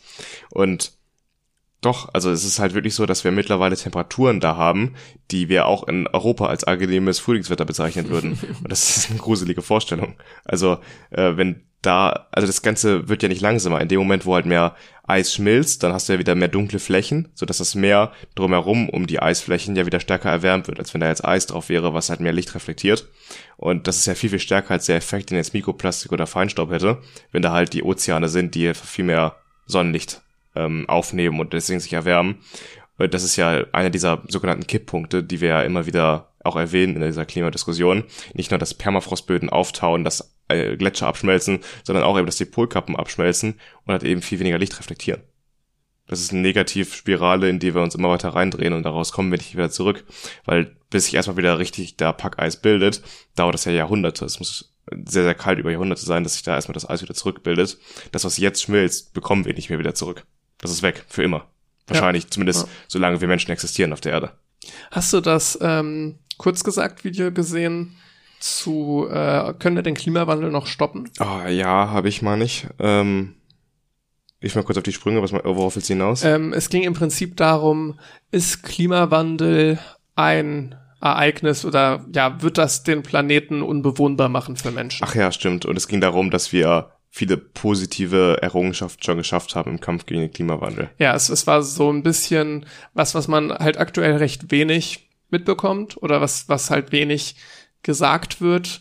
Ein Stück weit ja auch zu Recht, weil es einfach in, ja, ein Stück weit in die falsche Richtung lenkt, aber halt so mal mhm. ein positiverer Ansatz, was wurde schon erreicht und was ist so auch ein Stück weit das der Worst Case ist vielleicht gar nicht so schlimm, wie viele denken. Auch wenn ich die Aussage letztendlich. Der Worst Case war mal schlimmer, das könnte man sagen. Ja, auch wenn ich letztendlich, ich war mir gar, am Ende gar nicht ganz sicher, was ich von dem Video halten soll. Also die machen sehr gute, sachliche Videos irgendwo. Ja. Aber so die Message, ja. Sie erwähnen zwar, dass immer noch das Worst Case Szenario schlecht ist, aber es wird in ja, positives ich, Licht ich will, gerückt, jetzt, so. ich will jetzt auch nicht den Kampf gegen den Klimawandel damit begründen, oh Gott, wir werden alle sterben. Das ist wahrscheinlich dann wirklich einfach zu viel Panik für dieses Thema. Das das ist, tut dem auch nicht gut, das wird dem auch nicht gerecht, das muss halt sachlich diskutiert werden darüber. Und natürlich dieses Szenario, dass wir alle einfach sofort einen Hitzestod sterben werden, ist natürlich nicht das realistisch. Nicht, nee. Klar, da, da muss man niemandem Angst machen mit. Aber es ist ja trotzdem so, dass wahrscheinlich, wenn es so kommt, im Worst Case, wie es aktuell aussieht, Milliarden Menschen einfach verhungern könnten in der Welt, weil wir nicht mehr genug Nahrung Und die Konflikte, die daraus entstehen, jetzt auch einfach dann die menschlichen ja. Konflikte darin, Kriege und so weiter. Also der ganze Rattenschwanz, selbst, der da dranhängt. Selbst ne? wenn die Menschheit nicht ausstirbt am Klimawandel, äh, ist, das macht es ja nicht besser. Wenn, die Flüchtlingsströme ja, und so wenn, weiter. Wenn also, Milliarden Menschen sterben, ist es nicht besser, als wenn die Menschheit ausstirbt. Das kannst du mir nicht erzählen, das kannst du nicht gegeneinander abwiegen. Ja, ja, und äh, also sie betonen schon sowas auch in dem Video. Aber ja, es, es war mir trotzdem alles zu positiv ein Stück weit. Auch wenn natürlich genau das das Ziel des Videos war, klar. Aber brauchen wir jetzt sowas Positives dazu? Ich will jetzt noch mal kurz erwähnen, dass, was ich gerade gesagt habe mit den Milliarden Menschen sterben an Hungersnöten und Kriegen. Das ist auch gerade immer noch Worst Case. Also es kann auch besser kommen. Aber es muss eben nicht besser kommen. Und deswegen sollten wir echt alles tun, um zu verhindern, dass wir es noch schlimmer machen, als es jetzt schon ist. Ja. Ja. Äh, dann kommen wir doch vom Klima zum Wetter, aber nicht zum Wetter auf der Erde, sondern zum Wetter im Weltall. da gibt's nämlich Neuigkeiten. Ähm, ich will mal kurz allgemein ein bisschen einleiten zu dem Thema. Äh, die Sonnenaktivität ändert sich ja etwa im Rhythmus von elf Jahren. Äh, da gab es auch schon genug Argumente, ach ja, für den Klimawandel sind ja nicht wir verantwortlich, sondern die Sonne, das will ich immer von vornherein sagen, das ist Schwachsinn. Aber das, da gibt es genug Studien zu, die das ähm, zeigen, dass die Sonnenaktivität nicht der Hauptausschlag ist oder nicht den Haus Hauptausschlag gibt für die Erderwärmung aktuell. Jedenfalls sind dafür verantwortlich Umweltströme im Sonneninneren und äh, deswegen wechselt diese Sonne, äh, wechselt die Sonne in, einem, in diesem Elfjahre-Zyklus vom Ruhezustand in eine Phase von vermehrter Aktivität und wieder zurück und dabei treten dann vor allem Sonnenflecke auf. Äh, es gibt Plasmaausbrüche und Sonnenstürme und die treten dann im Maximum halt sehr, sehr häufig auf und im Minimum sehr viel weniger. Und, und sorry, Sonnenflecke sind halt vor allem so ein Indikator, woran man messen kann, wie aktiv die Sonne gerade ist. Umso mehr, desto aktiver. Und 2019 begann dann der 25. Zyklus, den wir so aufgezeichnet haben. Und den Höhepunkt erwartet man zwischen 2024 und 2026. Und das bezeichnet man so ein bisschen als Wetter im Weltall, wie aktiv gerade die Sonne ist, wie viel Auswurf es da gibt an Plasma und an Teilchen, was halt so durchs Sonnensystem fliegt. Und genau, der 2019 begonnen, dieser neue Zyklus, da war quasi das Minimum und 2024 bis 2026 soll das Maximum erreicht werden. Und jetzt zeichnet sich ab, dass dieser Zyklus viel intensiver wird als gedacht. Also man macht da Modelle, man sagt das Wetter wie auf der Erde voraus und versucht die Sonne halt so ein bisschen zu analysieren und Voraussagen darüber zu treffen, wie aktiv sie in den nächsten Jahren sein wird. Verantwortlich für die offiziellen Wettervorhersagen ist das Solar Cycle Prediction Panel. Vertreten sind da drin zum einen die US-Wetter- und Ozeanographie-Behörde, die NASA und die International Space Environment Services. Das sind halt vor allem US-Organisationen, die halt quasi eine offizielle Wettervorhersage machen für die Sonne. Und das ist anscheinend diesmal unterschätzt worden, wie aktiv die Sonne sein wird. Für Februar 2022 hatte man mit 31,5 Sonnenflecken äh, gerechnet in dem Monat und gemessen wurden tatsächlich 59,7, also eine deutlich vermehrte Aktivität der Sonne. Und dieser Einfluss ähm, wird wohl jetzt auch weiter stärker bleiben und wahrscheinlich oder vielleicht muss man diese Modelle jetzt nochmal anpassen, damit man äh, eine bessere Vorhersage für das Maximum 2024 bis 2026 treffen kann. Das bedeutet, die Wahrscheinlichkeit, dass irgendwann mal wieder SpaceX-Satelliten von Sonneneruptionen äh, heruntergeholt werden oder aus der Bahn geworfen werden beim Start, ähm, ist dann eher höher. Guter Punkt. Wir hatten das ja mal vor zwei, drei Folgen angesprochen. Da sind ja ein paar SpaceX-Satelliten abgestürzt nach dem Start. Die waren halt in einem niedrigen Orbit und dann hat sich durch die ähm, durch den Sonnensturm, der da die Erde getroffen hat, die Erdatmosphäre in den oberen Schichten ein wenig ausgedehnt, weil sie erwärmt wurde. Und das hat halt die Reibung erhöht und dadurch sind die Satelliten dann in die Atmosphäre abgestürzt. Äh, das könnte häufiger vorkommen, ja. Absolut. Und es hat auch andere Einflüsse nochmal. Also eine aktive Sonne hat einen sehr großen Einfluss sogar auf die ähm, Dinge, die auch auf der Erde passieren. Zum Beispiel können, kann der Funkverkehr gestört werden, Stromnetze könnten gestört werden oder auch Navigationssignale beeinflusst von Navigationssatelliten. Äh, SpaceX, zum Beispiel Satelliten sind ein gutes Beispiel dafür. Ähm, Außerdem könnte es halt gefährliche Strahlungsausbrüche für äh, Raumfahrt geben, für bemannte Raumfahrt, dass halt zum Beispiel Außeneinsätze an der ISS anders geplant werden müssen, wenn halt stärkere Sonnenstürme vor, äh, bevorstehen, weil halt die Strahlungsbelastung für die Astronauten stärker werden würde. Das heißt, um das nochmal zu betonen, ne, es hat einen ganz klaren Nutzen und es absolut sinnvoll, das Sonnenwetter zu beobachten und nicht so ein akademisches Ding, dass man halt einfach sich überlegt, ja, ist ja ganz schön zu wissen und Daten, yay und so, sondern es hat wirklich Auswirkungen. Es ja. ist wirklich sinnvoll, das zu tun. Und umso mehr wir halt, wie wir das eben gesagt haben, wir haben Rekordzahlen von Astronauten im Weltall und natürlich müssen wir uns damit beschäftigen, um diese Leute halt auch zu schützen und ähm, darauf aufzupassen, dass die keine tödlichen Strahlendosen bekommen, weil das im Weltall halt schon mal schnell passiert. Ja. Das ist ein wichtiges, wichtiges Thema. Werfen wir fürs nächste Thema einen Blick nach Großbritannien. Da sorgt nämlich aktuell eine App für etwas Wirbel. Erstmal generell akzeptiert die Polizei in Großbritannien schon seit längerem Anzeigen mit aufgezeichneten Verkehrsdelikten. Und dabei soll jetzt eine App helfen, die kommt nicht von der Polizei selber, sondern wurde von privaten Entwicklern äh, äh, gemacht und zur Verfügung gestellt. Und das ist eine KI-gestützte App, die eine Geschwindigkeitserkennung von Autos bereitstellt. Also du lädst da quasi ein Video hoch und der sagt dir dann, wie schnell war denn tatsächlich das Auto. Okay. Und das funktioniert wohl relativ gut. Google hatte das erst geblockt, weil die gesagt haben, ja, das so, das funktioniert nicht gut genug und so weiter. Und dann laut den Entwicklern konnten sie dann halt nachweisen, dass das sehr genau ist. Und dadurch hat Google dann die App wieder freigegeben. Die heißt äh, Speedcam Anywhere. Und obwohl die jetzt erst. Ist sie auch verfügbar in Deutschland? Äh, Habe ich tatsächlich nicht nachgeguckt. Okay, das wäre mal ganz interessant zu wissen. Ja. Äh, obwohl die erst einige tausend Downloads hat, äh, ist es schon insofern in, der Nachrichten, in den Nachrichten, weil das Team um die App herum sich jetzt Hass und Drohungen ausgesetzt sieht.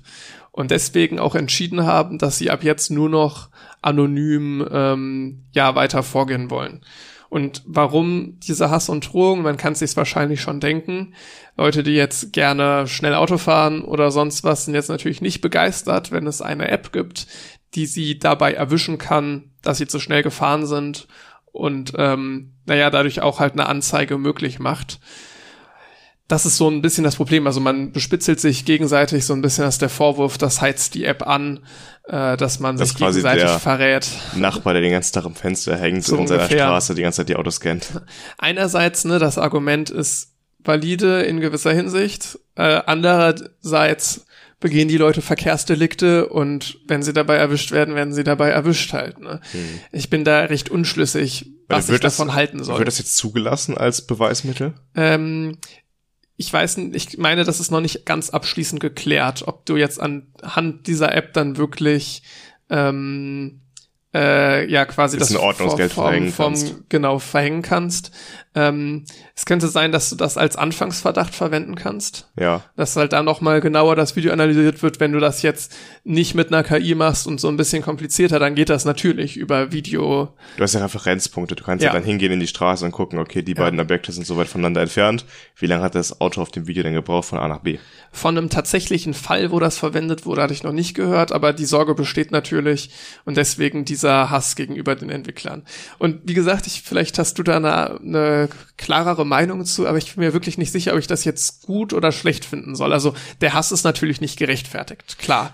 Aber ist das jetzt, ist das jetzt eine gute App oder ist es eine blöde App? Andere Frage. Ähm, es gibt ja diese Streckengeschwindigkeitskontrollen. Nicht, dass es Blitzer sind, die einen in einem Moment, in einer Momentaufnahme quasi kontrollieren, ob man zu schnell fährt, sondern dass zum Beispiel über 10 Kilometer gemessen wird im Startpunkt. Wann bist du durchgefahren durch den Startpunkt und wann fährst du durchs Ziel in Anführungszeichen und wie lange hast du für die Strecke gebraucht und dann kannst du ja sehen, aha, der war zu schnell über die ganze Strecke gesehen und kriegt ein Bußgeld.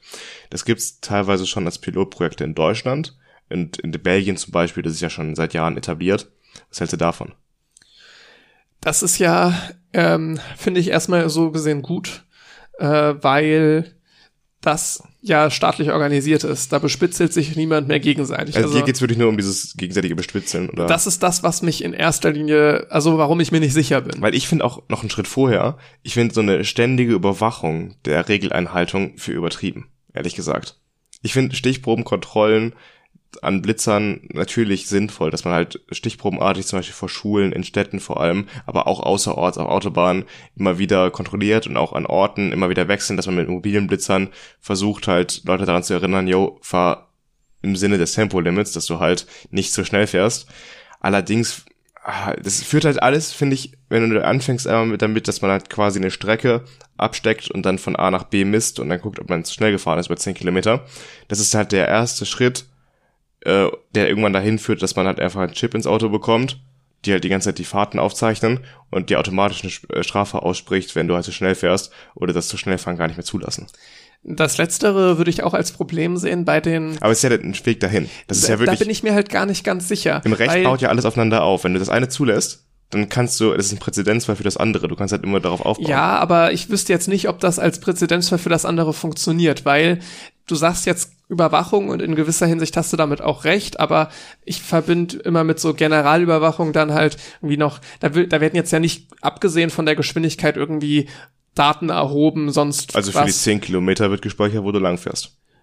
Mindestens. Nur wenn du geblitzt wirst. Ne? Jetzt Nee, in bei dem jedem. Moment, wo du da durchfährst durch den Start, muss Bei ja jeder für die, Person- für die Zeit muss ja gespeichert werden, bis du ankommst so, ins Ziel, in dass du da lang Ja. fährst. Dann Also weißt, dann ist es in der Datenbank gespeichert, wo du bist. Vielleicht aus so einer Datenschutzsicht sehe ich da am ehesten noch ein Problem. Ansonsten ist das für mich erstmal ein modernerer Blitzer. Also ich finde, der Sprung zu wir bauen einen Chip in dein Auto ein, ist doch sehr, sehr hoch noch. Weiß ich nicht. Also ich finde, das ist halt einfach, natürlich ist es ein kleiner Schritt in die Richtung, aber es ist eben ein Schritt in die Richtung.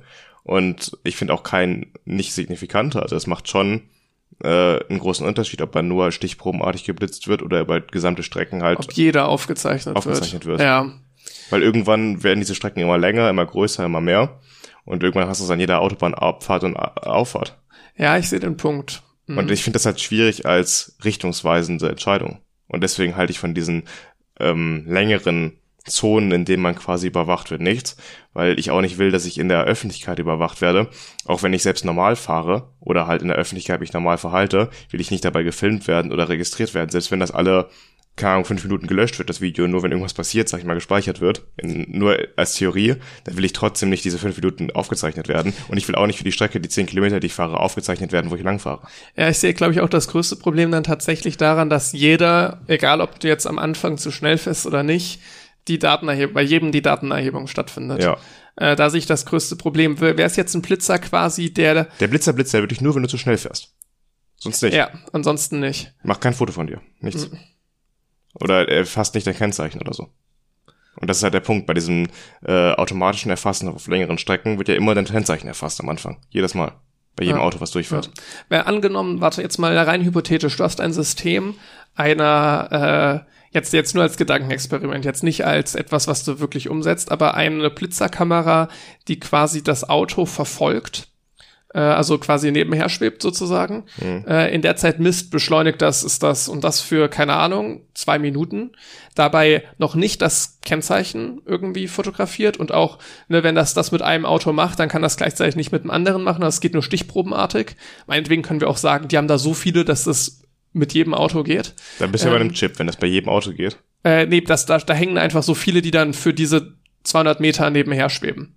Ja, äh, okay. Äh, und dann fotografieren die nur am Ende der 200 Meter, wenn du zu schnell warst.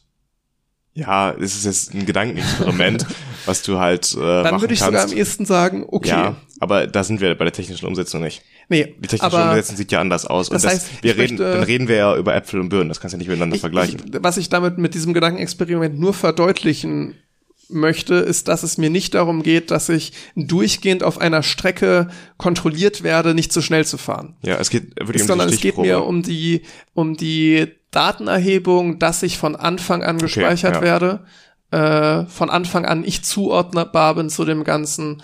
Und das hätte ich bei diesem System nicht. Ich würde auch über 200 Meter kontrolliert werden. Und wenn ich zu schnell war zu irgendeinem Zeitpunkt, wäre auch ein Foto von mir dann wie beim normalen Blitzer da. Ja.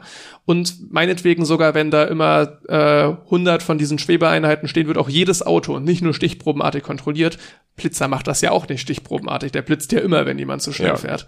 Ja, aber ich meine, stichprobenartig halt dass es halt nur an einem Punkt der Strecke halt geblitzt wird und nicht ja, über die ganze das Strecke. Das Ding fliegt nicht die ganze Zeit ja. mit mir mit. Und es ja. ist halt auch im Sinne dieser, dieses ganzen Arguments mit der Vorratsdatenspeicherung, es wird halt einfach, es werden Daten erhoben von Menschen, die nichts gemacht haben.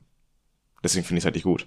Also, da wird halt einfach erstmal was gespeichert und dann geguckt, okay, im Nachhinein hat er was falsch gemacht.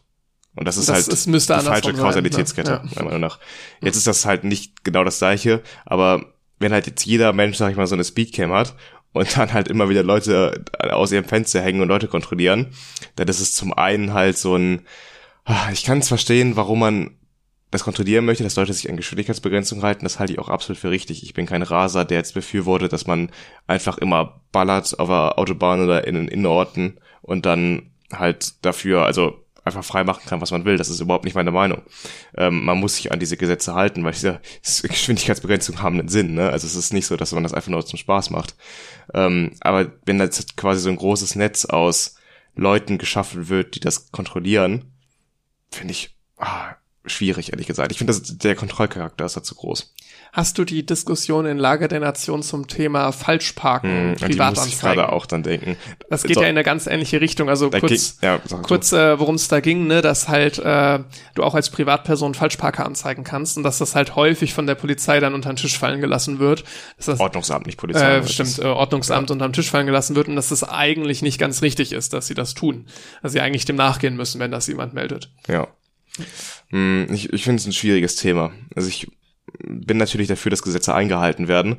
Ich bin aber immer ein Freund davon, dass Gesetze halt freiwillig eingehalten werden und man nicht so einen omnipräsenten Zwang hat, dass man ständig sich fürchten muss, äh, einen Fehler zu machen, weil man dann sofort von der Ordnungsmacht eine drüber bekommt. Gut, ähm, ich will dich in Angst das nehmen. hast du ja ohnehin, weil das Ordnungsamt ja. Streife fährt quasi. Die Aber Frage ist, nur, ist nicht so möchte ich, möchte ich diese Privatsheriffs haben, ne? Ja. So der Nachbar, der halt die ganze Zeit guckt, ob ich richtig parke. So, ich will in so einer ja. Gesellschaft lieber nicht leben, ne? Das ist halt äh, mein Argument. Aber ich will das halt nicht erst so dastehen lassen, als würde ich dafür sein, dass man halt machen kann, was man will. Das ist auch überhaupt nicht der Punkt. Und deswegen, dass man halt kontrolliert, ist richtig. Dass man mit einem Blitzer halt an gewissen Orten mal wieder blitzt, ist richtig. Dass das Ordnungsamt rumfährt und Falschparker ähm, ein Ordnungsgeld ausstellt, ist auch richtig. Aber es muss halt verhältnismäßig sein. Und Falschparken ist meistens nicht so schlimm, dass es jetzt rechtfertigen würde, dass man ständig und überall und immer kontrolliert wird und auch zu schnell fahren, wenn man jetzt nicht übertrieben rast, sondern halt nur 10, 20 km zu schnell fährt, dann rechtfertigt das nicht eine massenhafte Überwachung mit Vorratsdatenspeicherung etc. Das, das ist, auf keinen Fall. Ich finde, das entscheidende Moment, äh, Argument wie immer ist eigentlich Verhältnismäßigkeit. Ja. Und dann finde ich halt, dass so ganz viele Privatsheriffs rumlaufen, Sachen aufschreiben und Leute anzeigen, ist ja, äh, meistens beim im Sinne von beim Falschparken halt nicht verhältnismäßig. Ich finde große Distanzen, wo Geschwindigkeiten erfasst werden, nicht verhältnismäßig.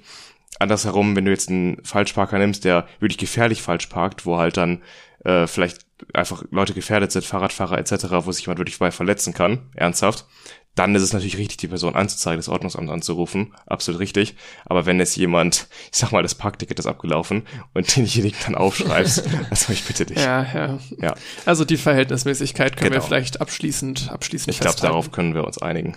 Dann sind wir durch mit dem Neuesten aus Wissenschaft und Technik.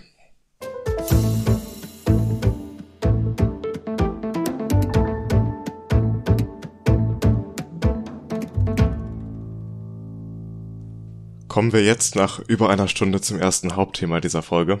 Bisher haben wir uns ja recht lange mit den Kurzmeldungen äh, beschäftigt. Ich meine, die waren diesmal gar nicht so kurz, aber das lag ja daran, dass wir sehr gut darüber diskutieren konnten.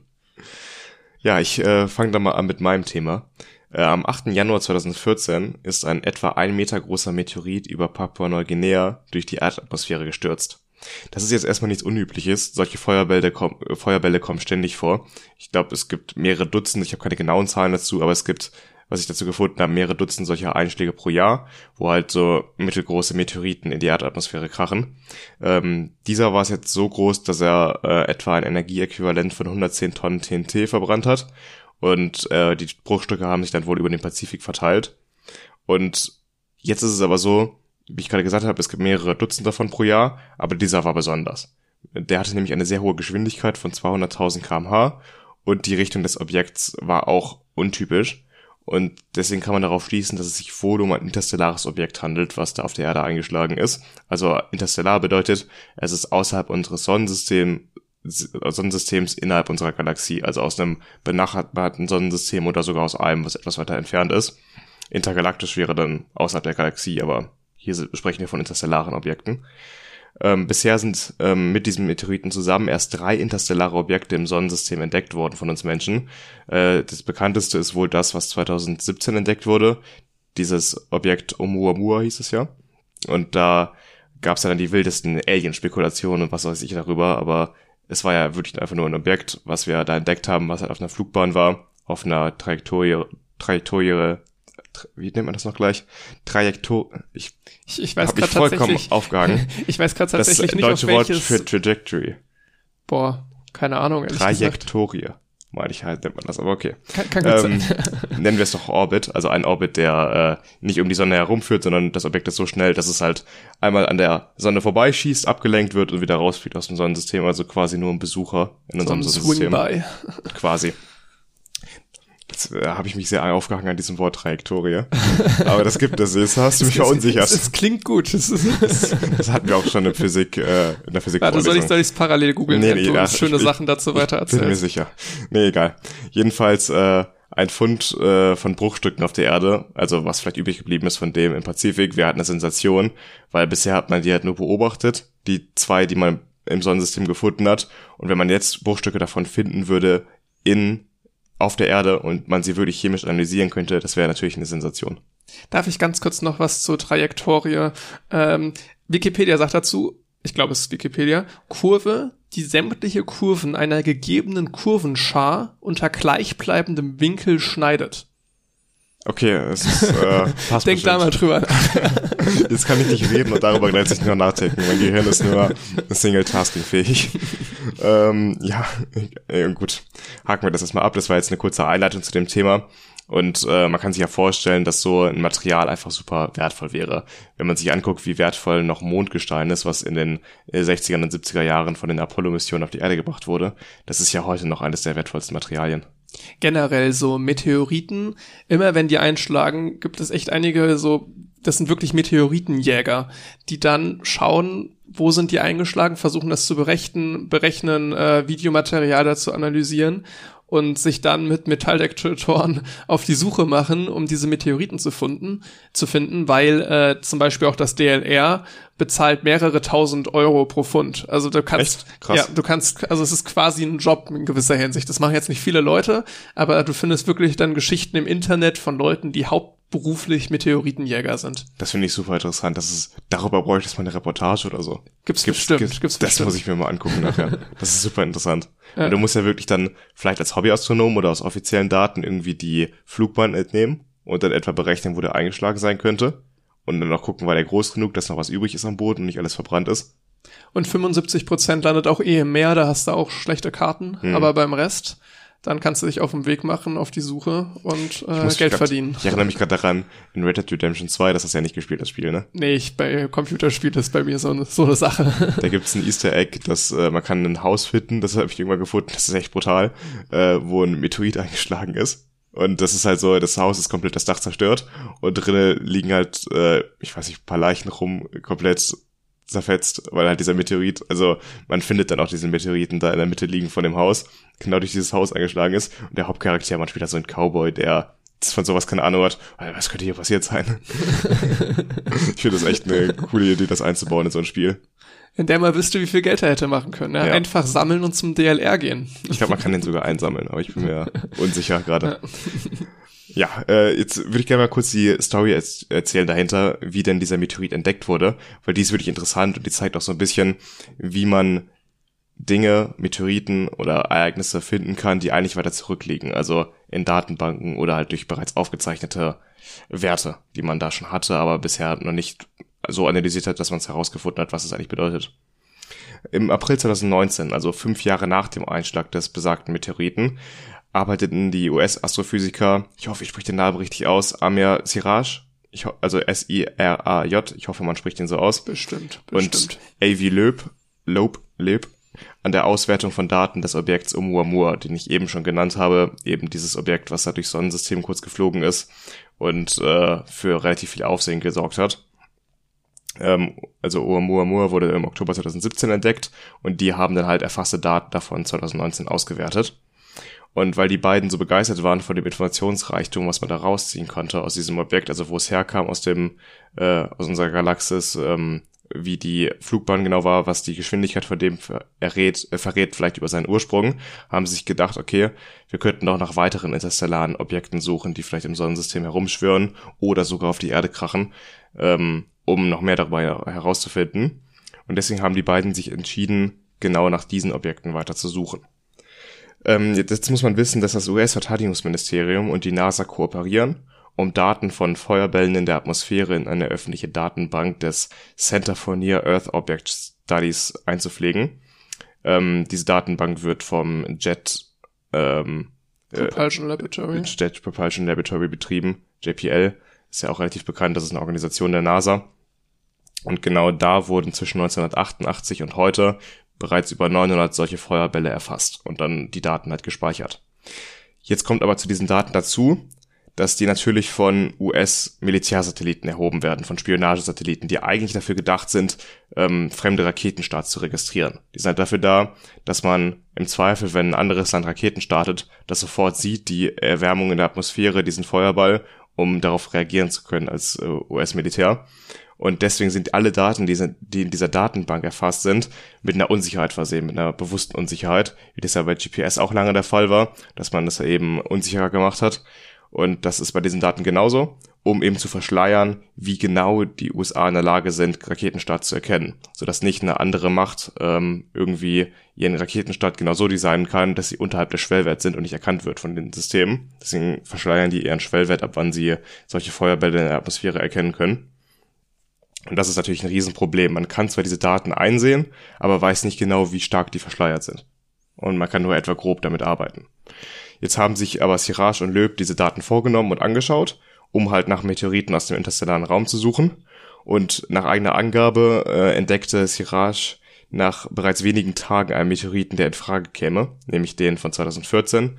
Und er kalkulierte daraufhin halt die, äh, den Orbit mithilfe der Daten, die er zur Verfügung hatte und selbst mit diesen künstlichen Unsicherheiten im Hinterkopf war die Geschwindigkeit so groß und die Trajektorie so ungewöhnlich, dass er eigentlich sofort davon ausgehen konnte, dass es nicht im Gravitationsfeld der Sonne hätte gehalten werden können, dieser Meteorit, und deswegen außerhalb des unseres Sonnensystems entstanden sein muss. Und ähm, das war sein erster Anfangsverdacht, dass es sich dabei um den Meteoriten aus, von außerhalb unseres Sonnensystems handeln könnte. Die beiden Wissenschaftler schrieben daraufhin ein Paper und reichten das für das Peer Review bei The Astrophysical Journal Letters ein. Und das Paper wurde daraufhin natürlich abgelehnt, weil die Unsicherheit der Daten nicht begründet werden konnte und man nicht das als Beweis ansehen konnte dafür, dass dieses äh, Objekt wirklich außerhalb unseres Sonnensystems entstanden ist. Und äh, daraufhin musste man sich natürlich eine Lösung dafür überlegen, wie kommt man jetzt daran, diese Daten wirklich offiziell bestätigen zu lassen oder wie groß dürften denn die Unsicherheiten sein, damit wir sicher sagen können, dass dieses Objekt immer noch aus dem interstellaren Raum stammt?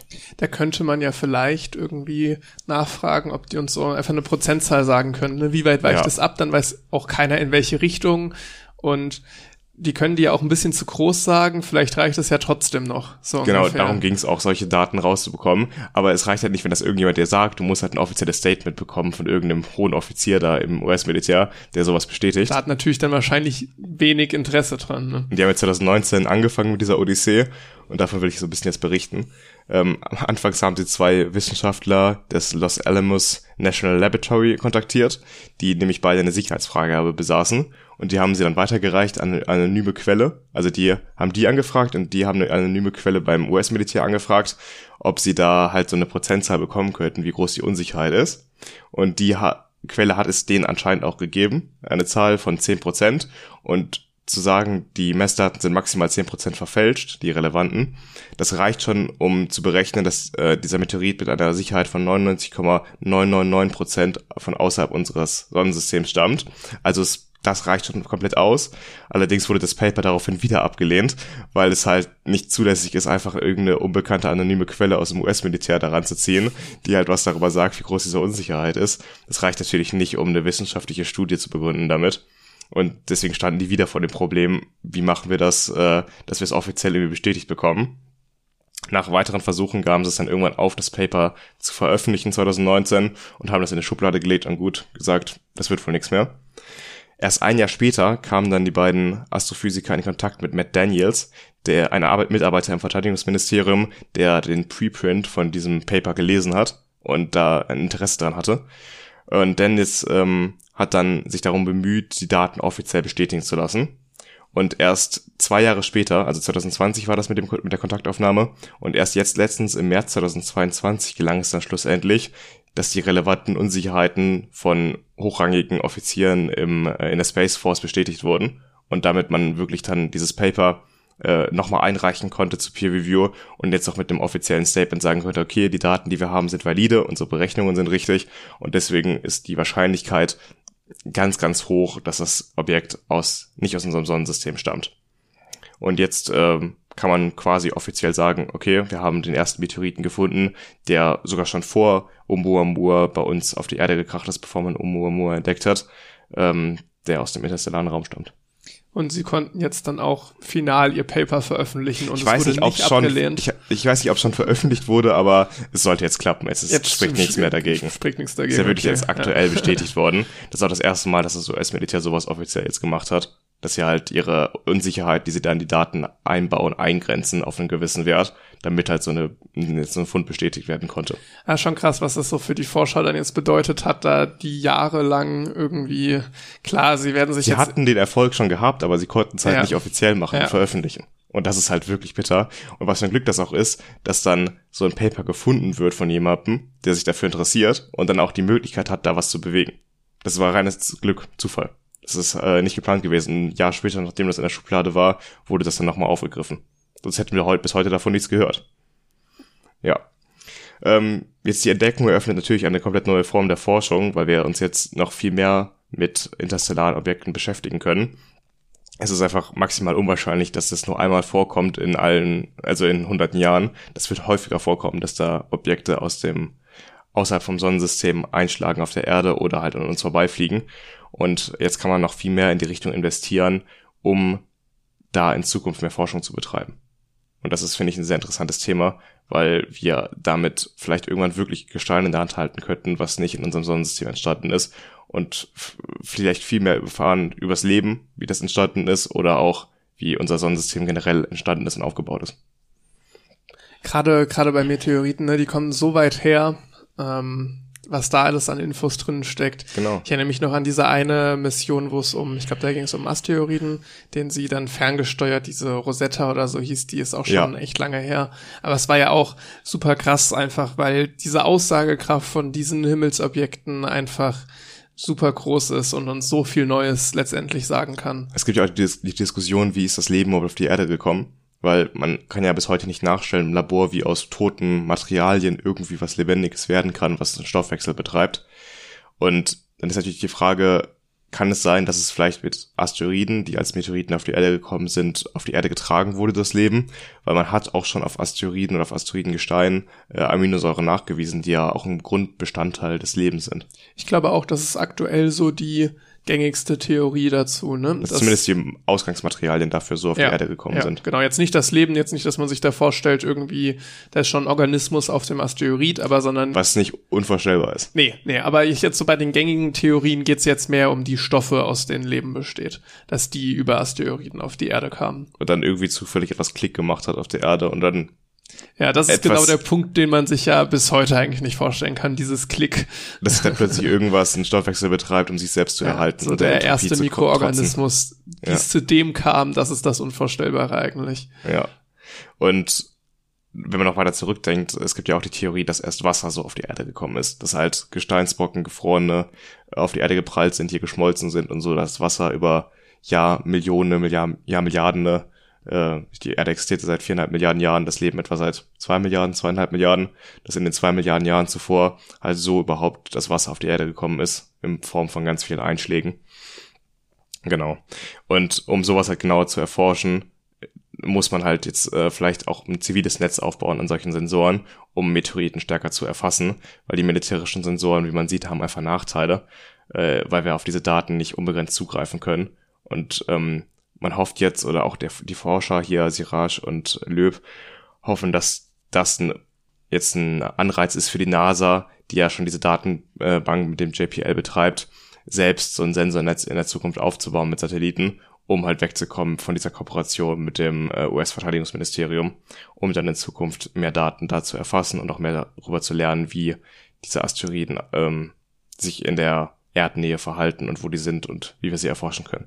Weil jetzt gerade schicken wir ja schon eine Sonde in dieser DART-Mission, die wir hier auch schon mal erwähnt haben, um einfach mal zu gucken, ob wir so einen Kometen ablenken können. Also die wird ja 2022 irgendwann einschlagen da.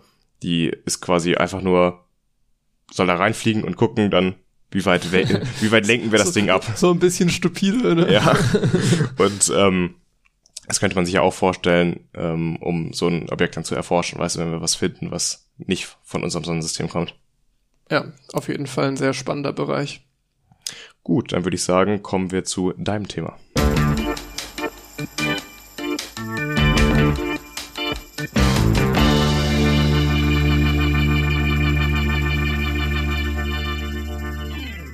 Wir bleiben im Weltall. Das wird heute eine leicht space-lastige Folge, aber das machen wir ja gerne schon mal.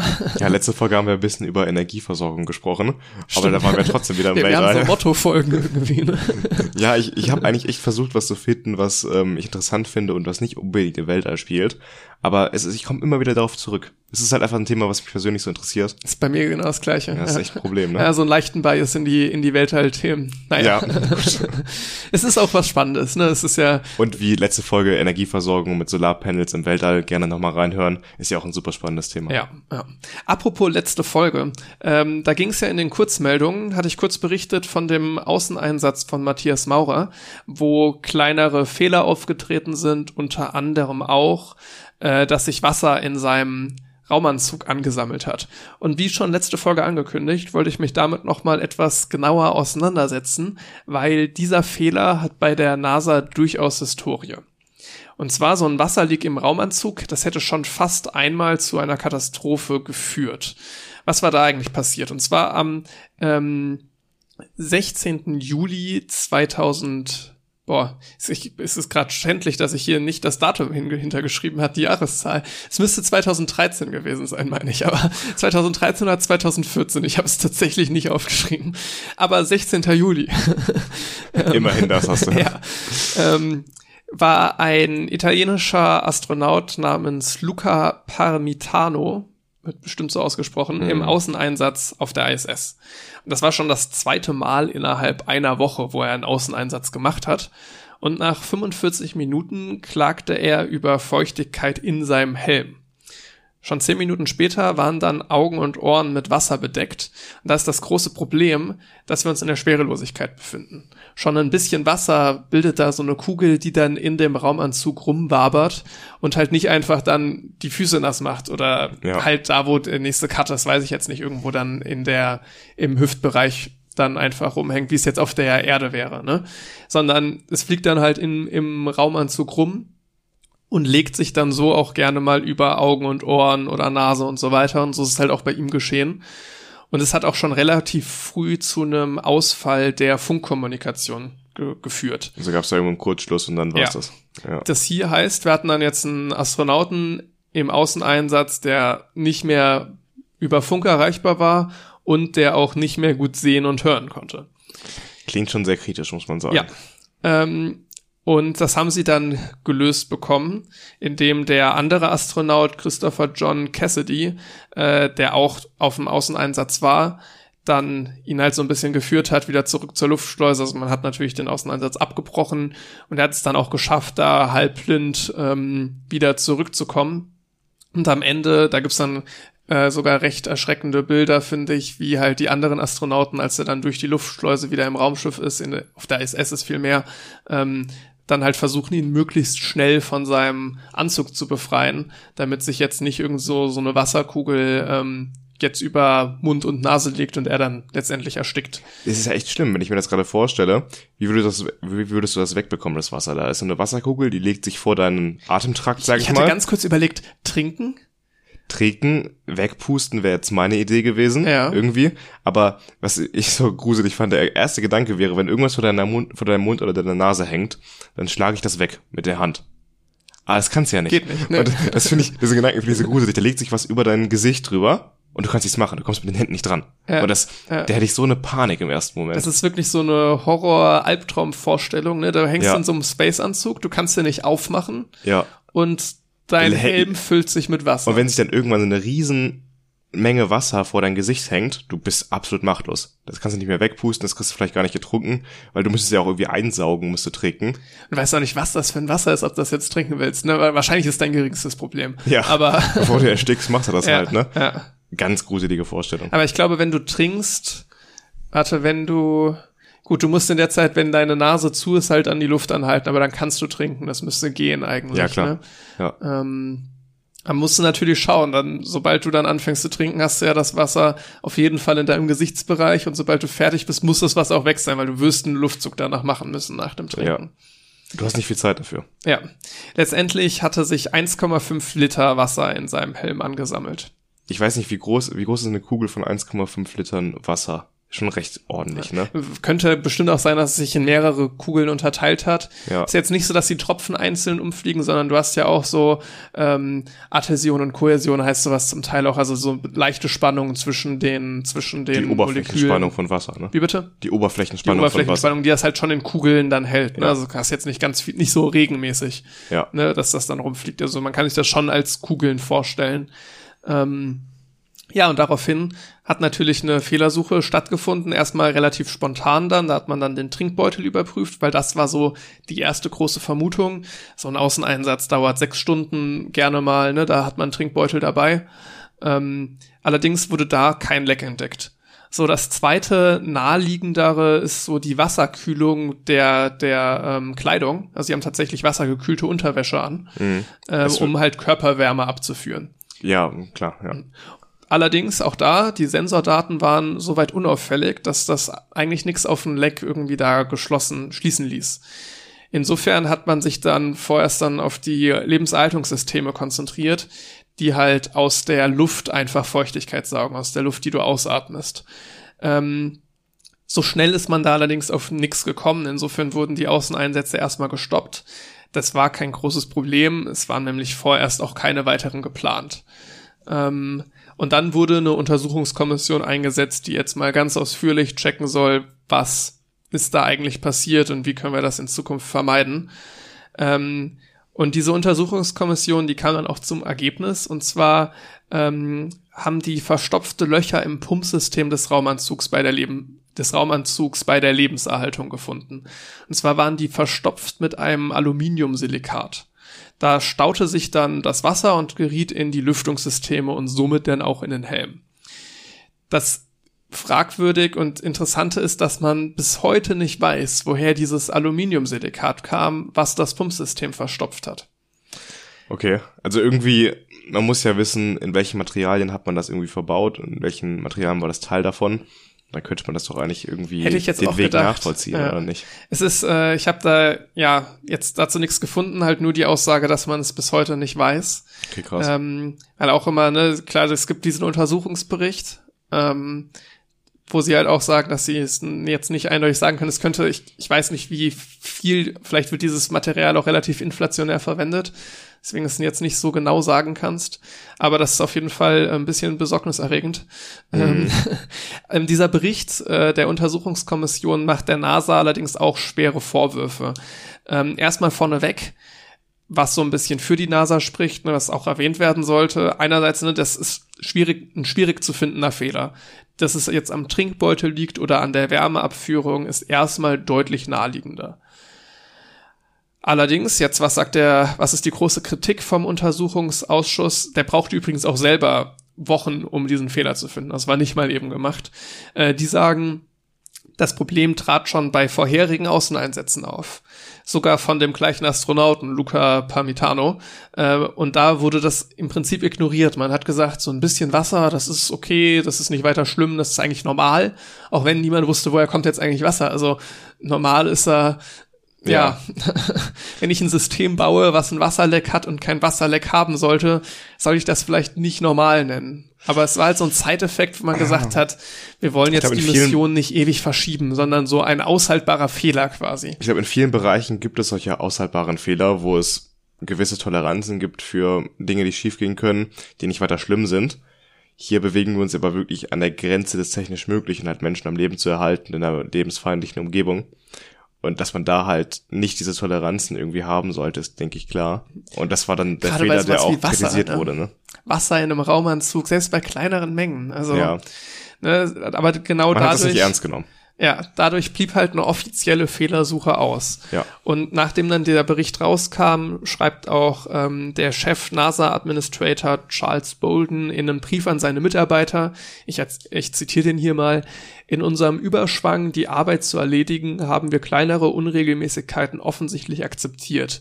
Wir haben aber die Verpflichtung, ungewöhnliche Situationen niemals abzuhaken, bevor wir sie nicht sicher, vollständig verstanden haben und künftig verhindern können.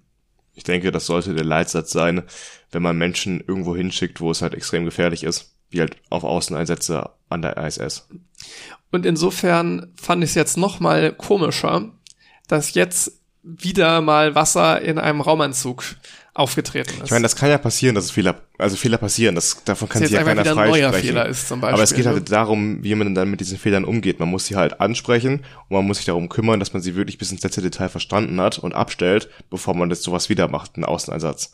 Und es geht nicht darum, dass keine Fehler passieren dürfen. Das sollte nicht passieren, aber es kann passieren. Die Frage ist dann, wie geht man damit um? Ja. Und da hat die NASA schon vermehrt so diesen ähnlichen Fehler halt begangen. Zum Beispiel, wenn man sich zurückerinnert an die Columbia-Katastrophe. Äh, das war, wird den meisten wahrscheinlich ein Begriff sein, eine Shuttle-Mission. Ähm, und da ist 2003 ist die 2003, genau, sieben tote Astronauten da am Ende. Ähm, da ein großes Unglück, was da so ein bisschen auch die Shuttle-Mission dann erstmal beendet hat. Danach sind noch schon weitere Shuttles gestartet, aber da war dann schon so der Endzeitpunkt klar. Ich glaube 2011 wurde die letzte Shuttle-Mission durchgeführt. Hm. Ich erinnere mich noch daran, dass ich das damals gesehen habe, als ich noch recht klein war. Das letzte Shuttle, was da gelandet ist. Ja. ja. Und da war es auch wieder etwas, es war ein Fehler, der eigentlich bekannt war. Zwar waren immer wieder, haben sich Schaumstoffteile beim Start von der Rakete gelöst.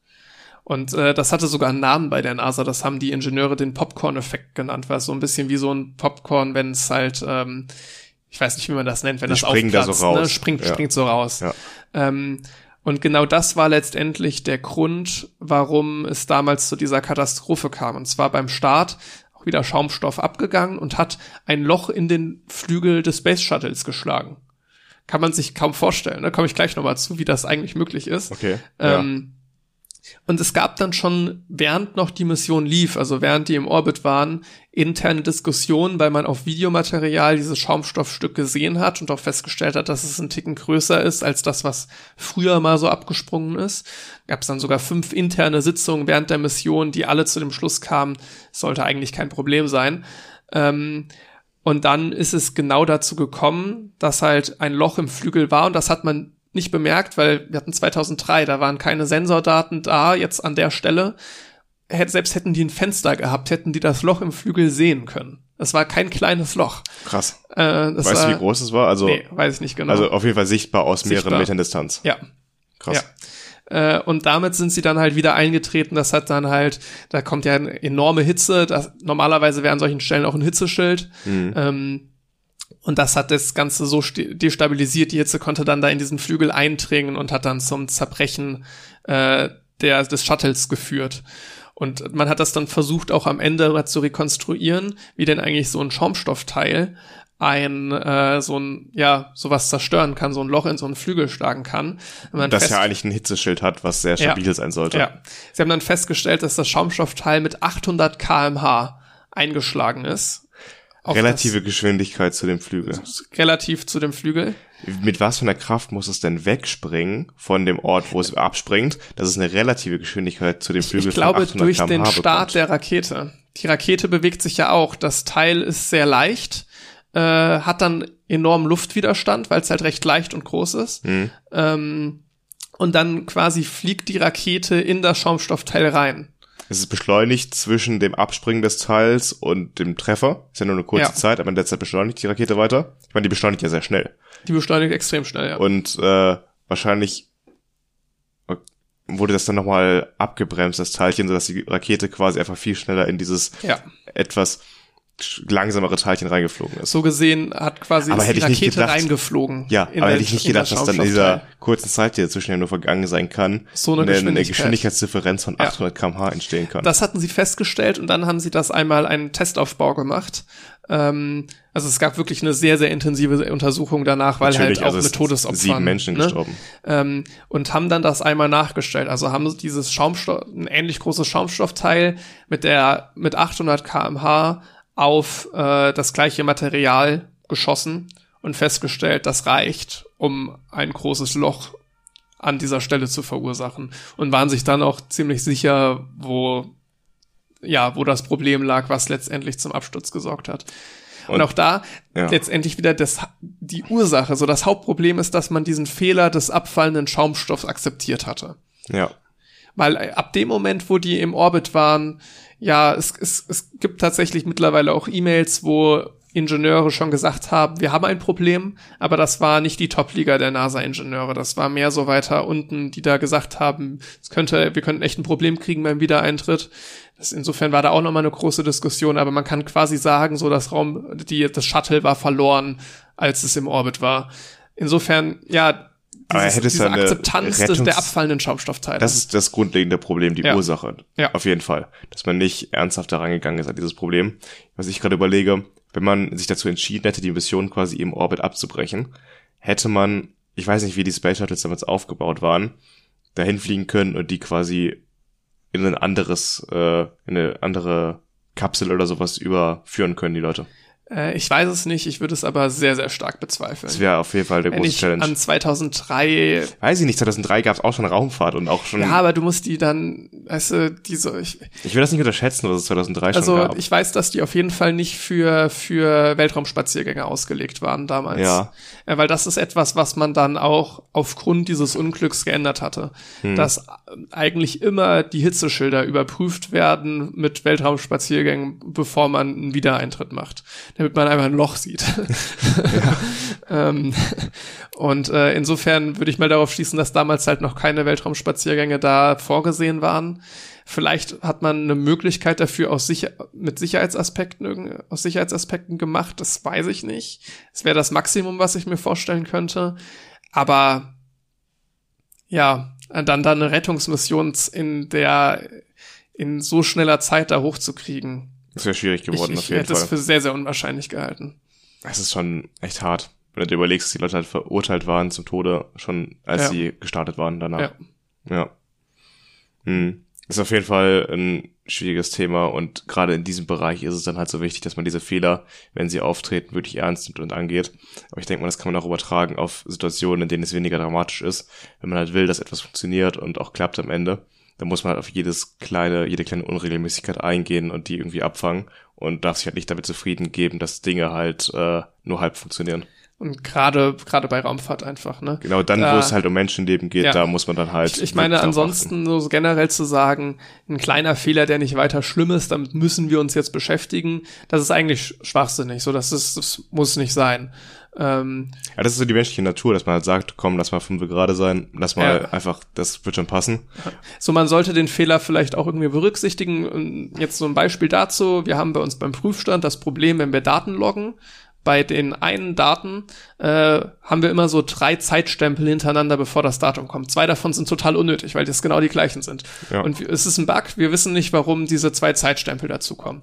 Wir haben das bei uns auf den Listen stehen, dass wir das mal fixen könnten. Aber das ist mit einer Priorität ganz weit unten. Weil ja. wir halt wissen, das tut jetzt erstmal nichts zur Sache. Aber jetzt ist ja das was anderes als eine Beeinträchtigung ja. in der Funktionsweise. Und äh, das stimmt, da haben wir jetzt wirklich nur Datenlogging. Gut, je nachdem, ne, wer weiß, wo der wo die Ursache des falschen Loggings ist, ob das doch was Wichtigeres sein könnte, liegt erstmal überhaupt nicht nahe, dass es was Wichtigeres sein könnte. Aber was wir da machen, ist halt, ja, da hängen keine Menschenleben von ab. Also selbst ja. wenn unser gesamter Prüfstand in die Luft fliegt, haben wir so die Sicherheitskonzepte, dass dann niemand zu Schaden kommen wird bei. Ja. Und äh, insofern kann man da sagen, ja, sollte man vielleicht auf dem Schirm haben, aber eilt nicht. Aber wenn du dich jetzt im Weltraum befindest, da musst du das fixen, weil da einfach Menschenleben von abhängen. Du nicht die Sicherheitsprotokolle hast, du einfach auch an so einer Stelle dann dir überlegen musst, vielleicht ist der Fehler nicht beim Logvorgang selber, dass einfach nur die Datei falsch beschrieben wird, sondern vielleicht kommt da auch einfach was Falsches an. Hm. Ne, weil Logging mache ich ja, um meine Daten zu gucken. Klar, ja. Äh, und ab dem Moment muss ich mir überlegen, könnte das ein Sicherheitsproblem eigentlich sein? Und wenn ich schon so weit überlege, dann muss ich auch dem auf den Grund gehen, ob es ein Sicherheitsproblem ist. man sieht ja wieder, dass solche Fehler wiederholt werden. Also jetzt mit dem Wasser im Raumanzug da bei dem italienischen Astronauten, ja. da wiederholen sich solche Fehler. Und ich würde halt den einzelnen Menschen das nur bedingt zum Vorwurf machen. Natürlich muss jedem das bewusst sein, dass man jedem kleinsten Fehler noch so, also so klein auch sein mag, nachgehen muss. Aber diese Menschlichkeit an Fehlern, die wird immer wieder auftauchen, dass halt Menschen sich denken, okay, lass gut sein, das wird schon passen. Wir müssen ähm, den Zeitplan so krass verschieben, genau. wenn ich das jetzt darauf rumreite. Ja.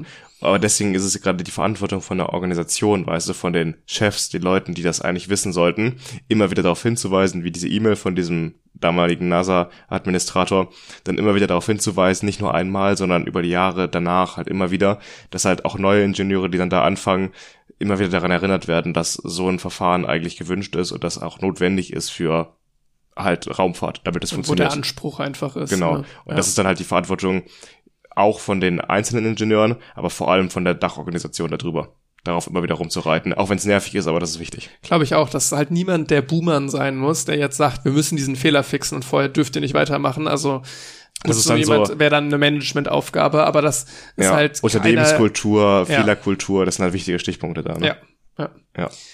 Dann kommen wir jetzt zum Studiumsteil.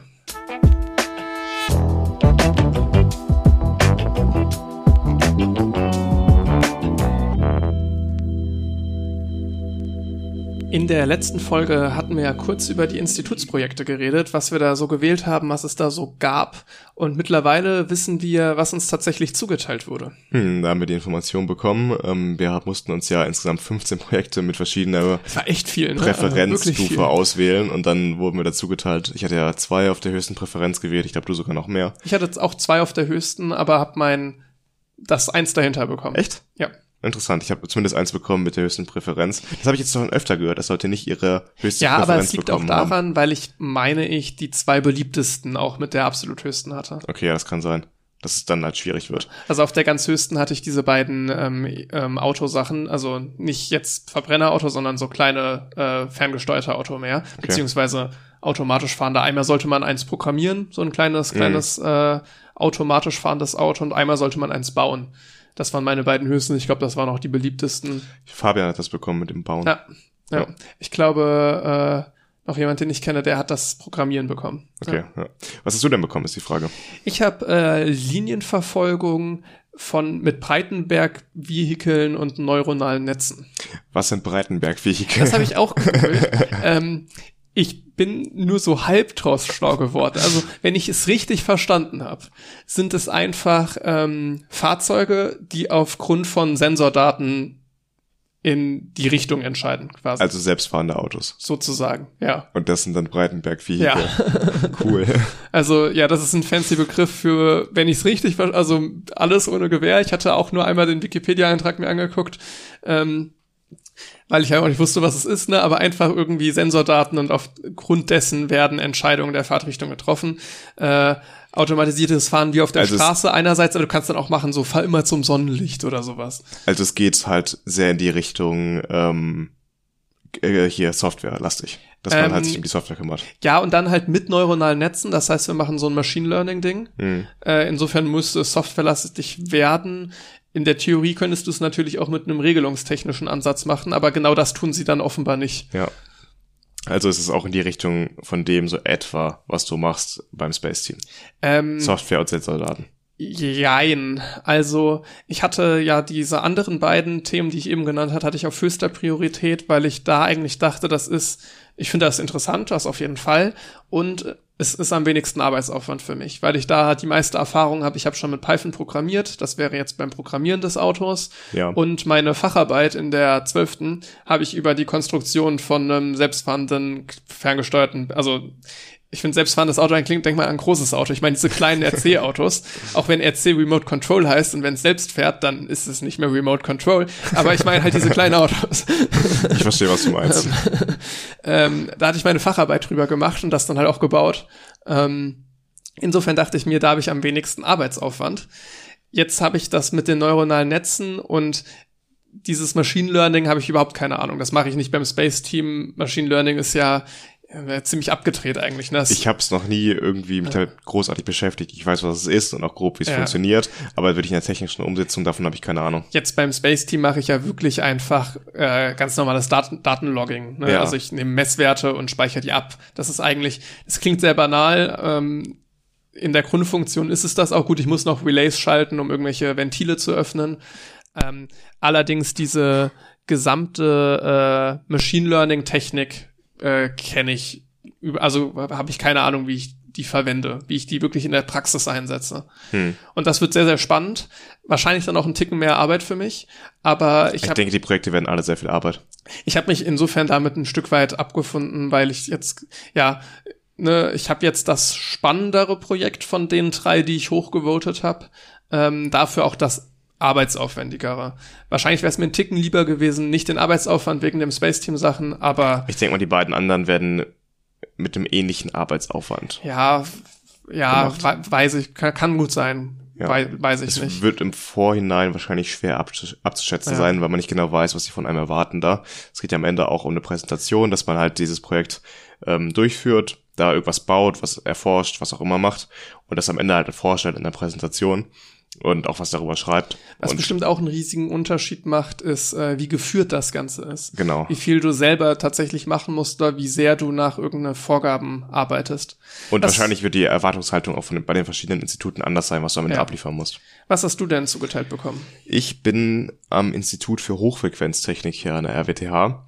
Bei mir ist es so, dass das Projekt noch gar nicht so feststeht. Die haben auf ihrer Website geschrieben, was sie in den letzten Jahren so angeboten haben. Da ging es viel um Radar- und Funktechnik und da auch Software und Hardware in verschiedenen Bereichen. Und da werde ich jetzt nächsten Donnerstag bei der Infoveranstaltung mal sehen, was da im Endeffekt dieses Jahr angeboten wird und mir dann von den Themen hoffentlich meinen Favoriten aussuchen können. Ich hätte ja Lust, irgendwas in die Richtung äh, also Radar- und Funktechnik ist sowieso ein Thema, was mich interessiert. Und da ich in die Richtung ähm, Informations- und Kommunikationstechnik oder Mikro- und Nanoelektronik gehen möchte im Studium, sind Hochfrequenz ähm, äh, Themen einfach auch wichtig, um mal ein Gefühl dafür zu bekommen vielleicht und zu gucken, ob diese Studienrichtung dann die richtige ist. Äh, ich bin mal gespannt, was es da zur Auswahl gibt und dann werde ich mal berichten, was dann im Endeffekt mein Projekt ist. Ich habe so ein bisschen die Katze im Sack gekauft, keine Ahnung, was ich da im Endeffekt bekomme. Ja, ich bin mal gespannt, was du dann nächste, nächste Folge berichten wirst. Ja. Bei mir geht's jetzt am Dienstag los. Dienstag Mhm. um 14 Uhr ist erstes Treffen. Habt ihr schon so eine Gruppenzuteilung? Wie viele Leute sind das bei dir im Projekt? Ähm, so zwölf, Hm. ich, würde ich schätzen. bei ich bin mir waren es sicher. neun, glaube ich, für neun Leute angesetzt. Er hatte jetzt äh, bei uns, also der Betreuer, der das macht, hatte jetzt erstmal so rein Terminfindung mit so einem Terminplaner-Tool, wo dann jeder angibt, wo er kann. Voll entspannt. Und, bei uns wurde das äh, einfach vorgegeben. Ich habe zu der Zeit zwar der KGÜ, da musste ich halt was anderes machen. Der hat wirklich, ne, wir hatten ich weiß nicht, ob der keinen keinen einzigen Pflichttermin hat, äh, der Betreuer, weil es war wirklich äh, unter der Woche von morgens bis 7 Uhr bis abends um 20 Uhr konnte ich auswählen. Geil. Ja. Bei mir wurde das einfach vorgesetzt und ich äh, habe dann die KGÜ, die ich da zu dem Zeitpunkt eigentlich habe, gucke ich mir nächste Woche woanders an, wann anders. Ja. Mal schauen. Und das findet dann bei mir auch jede Woche statt, dieses Treffen. Ach so, ja. Ähm, ja, bei mir ist ja wirklich erstmal so das Kennenlernen, wo sich dann die neuen Leute, die sich dafür jetzt angemeldet haben, entscheiden müssen, was für ein Projekt sie dann machen.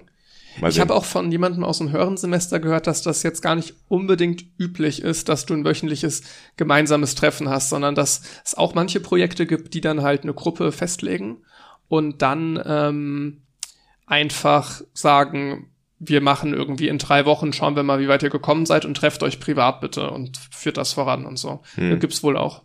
Finde ich gar nicht so verkehrt, dass man halt vor allem selbstverantwortlich ist dafür.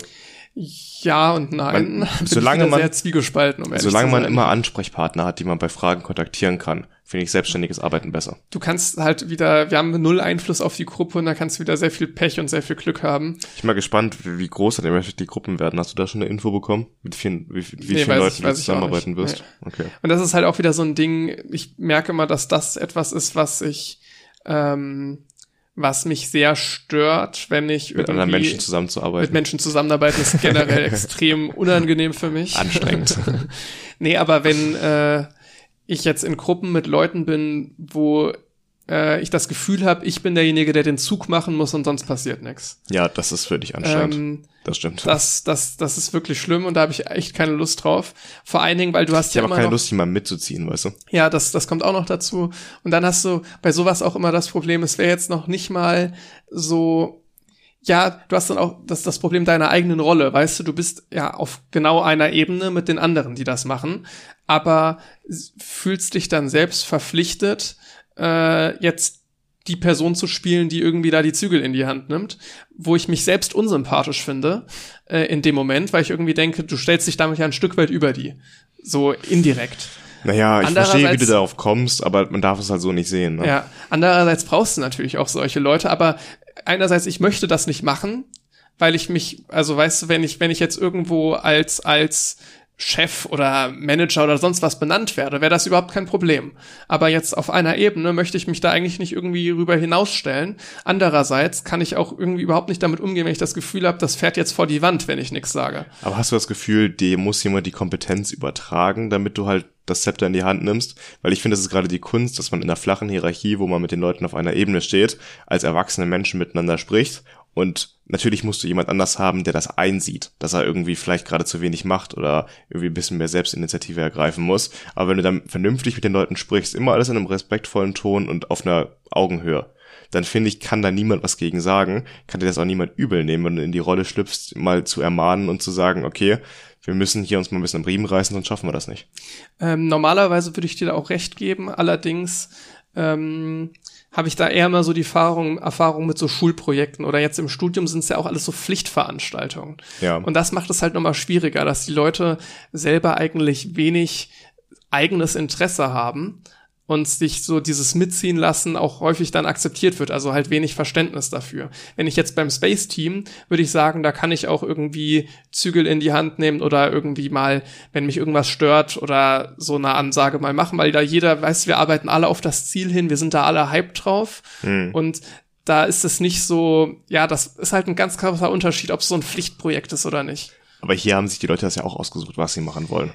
Das ist ja nicht so wie in der Schule, wo du mm. wirklich bei einer Gruppenarbeit irgendwo reingesteckt wurdest. Naja, ich, ich fand das auch schon immer ein komisches Argument, was Lehrer immer gebracht hatten. In der Oberstufe wurde uns immer ständig gesagt, ihr seid freiwillig hier.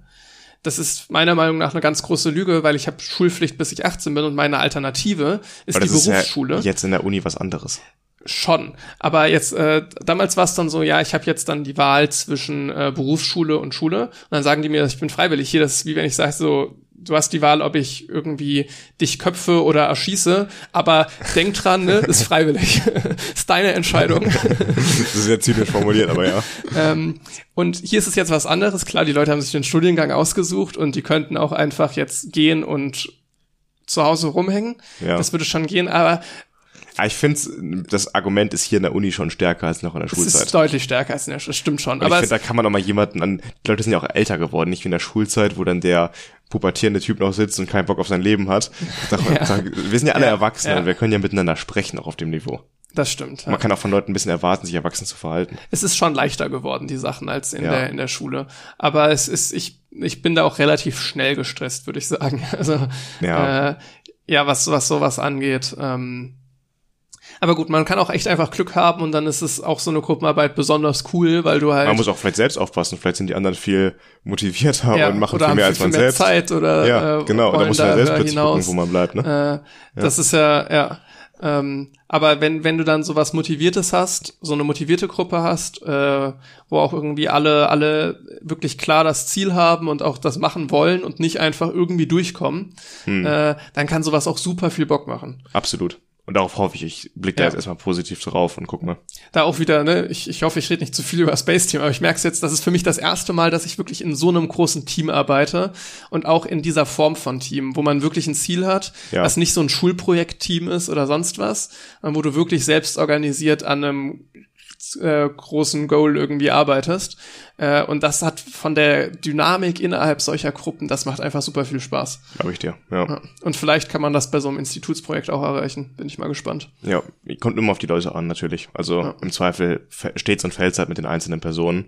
Kommt immer darauf an, wie groß die Gruppen auch sind. Wenn du jetzt nur einen Teampartner hast, ist der Effekt größer. Wenn du jetzt mit drei anderen Leuten in einer Vierergruppe zusammenarbeitest, wenn dann einer nicht mitzieht, ist es weniger schlimm, sag ich mal, ne? Ja, darauf kommt es auch an. War ja auch schon damals bei Mindstorms so, dass man immer da die unterschiedlichen Gruppendynamiken, ich hatte das Pech in einer Zweiergruppe zu sein. In einer Dreiergruppe ist schon mal leichter, da hast du vielleicht schon mal eine kompetente Bezugsperson oder so. Genau, ja. Ja, bin ich mal gespannt jetzt nächsten Donnerstag, äh, wo wir gerade eben kurz auch über die äh, Schwerpunktwahl gesprochen haben, was mich so interessiert. Gestern, also das Semester läuft seit zwei Wochen, ne? Und gestern kam eine E-Mail, ja, in zwei Wochen gibt's eine Infoveranstaltung über die Schwerpunktwahl.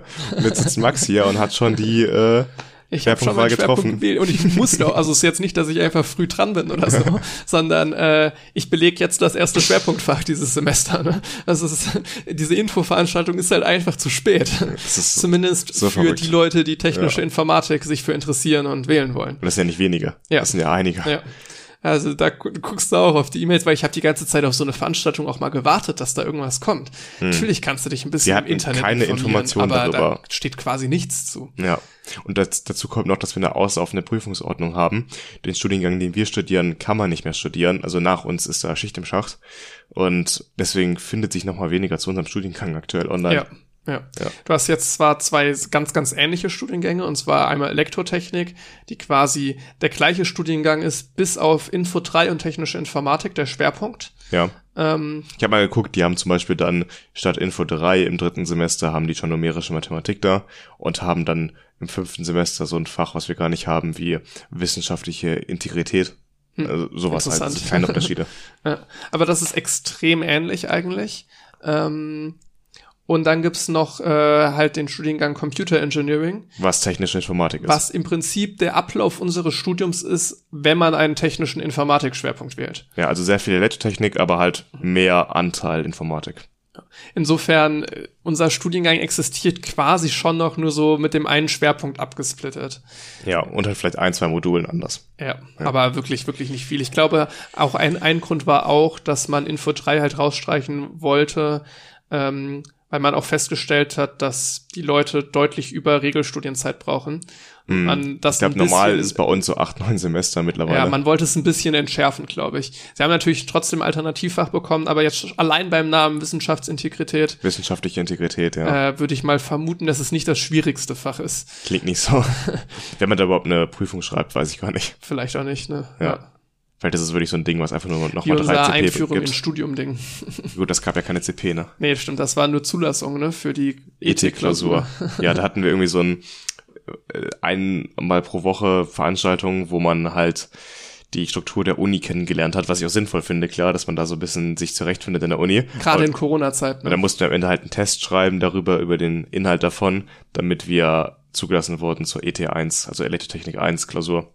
Ja, es war halt, um die Leute zu motivieren, da sich ein bisschen mit der Uni auseinanderzusetzen. Der Test am Ende war ein Witz. Ja, ja klar. Äh, das glaube, war ja auch nicht dafür ausgelegt, dass du da durchfällst. Nee, die wollten nur irgendein Druckmittel haben, damit das sich jemand anguckt. Wenn die im ja. Vorfeld sagen, es ist komplett egal, ist freiwillig, dann macht's keiner. Genau, ja. Und auch zu, also auch logischerweise macht das keiner, weil du musst ja immer mit deinem Zeitmanagement irgendwie umgehen und jede Minute, die du da reinsteckst, nicht in ET1, ist halt eigentlich nicht günstig verbracht, in, in dem Sinne. Ne? Ja, wenn du auf maximale ähm, Leistung ausgehst und maximale ja. Notenausbeute, dann nicht, nee. Ja.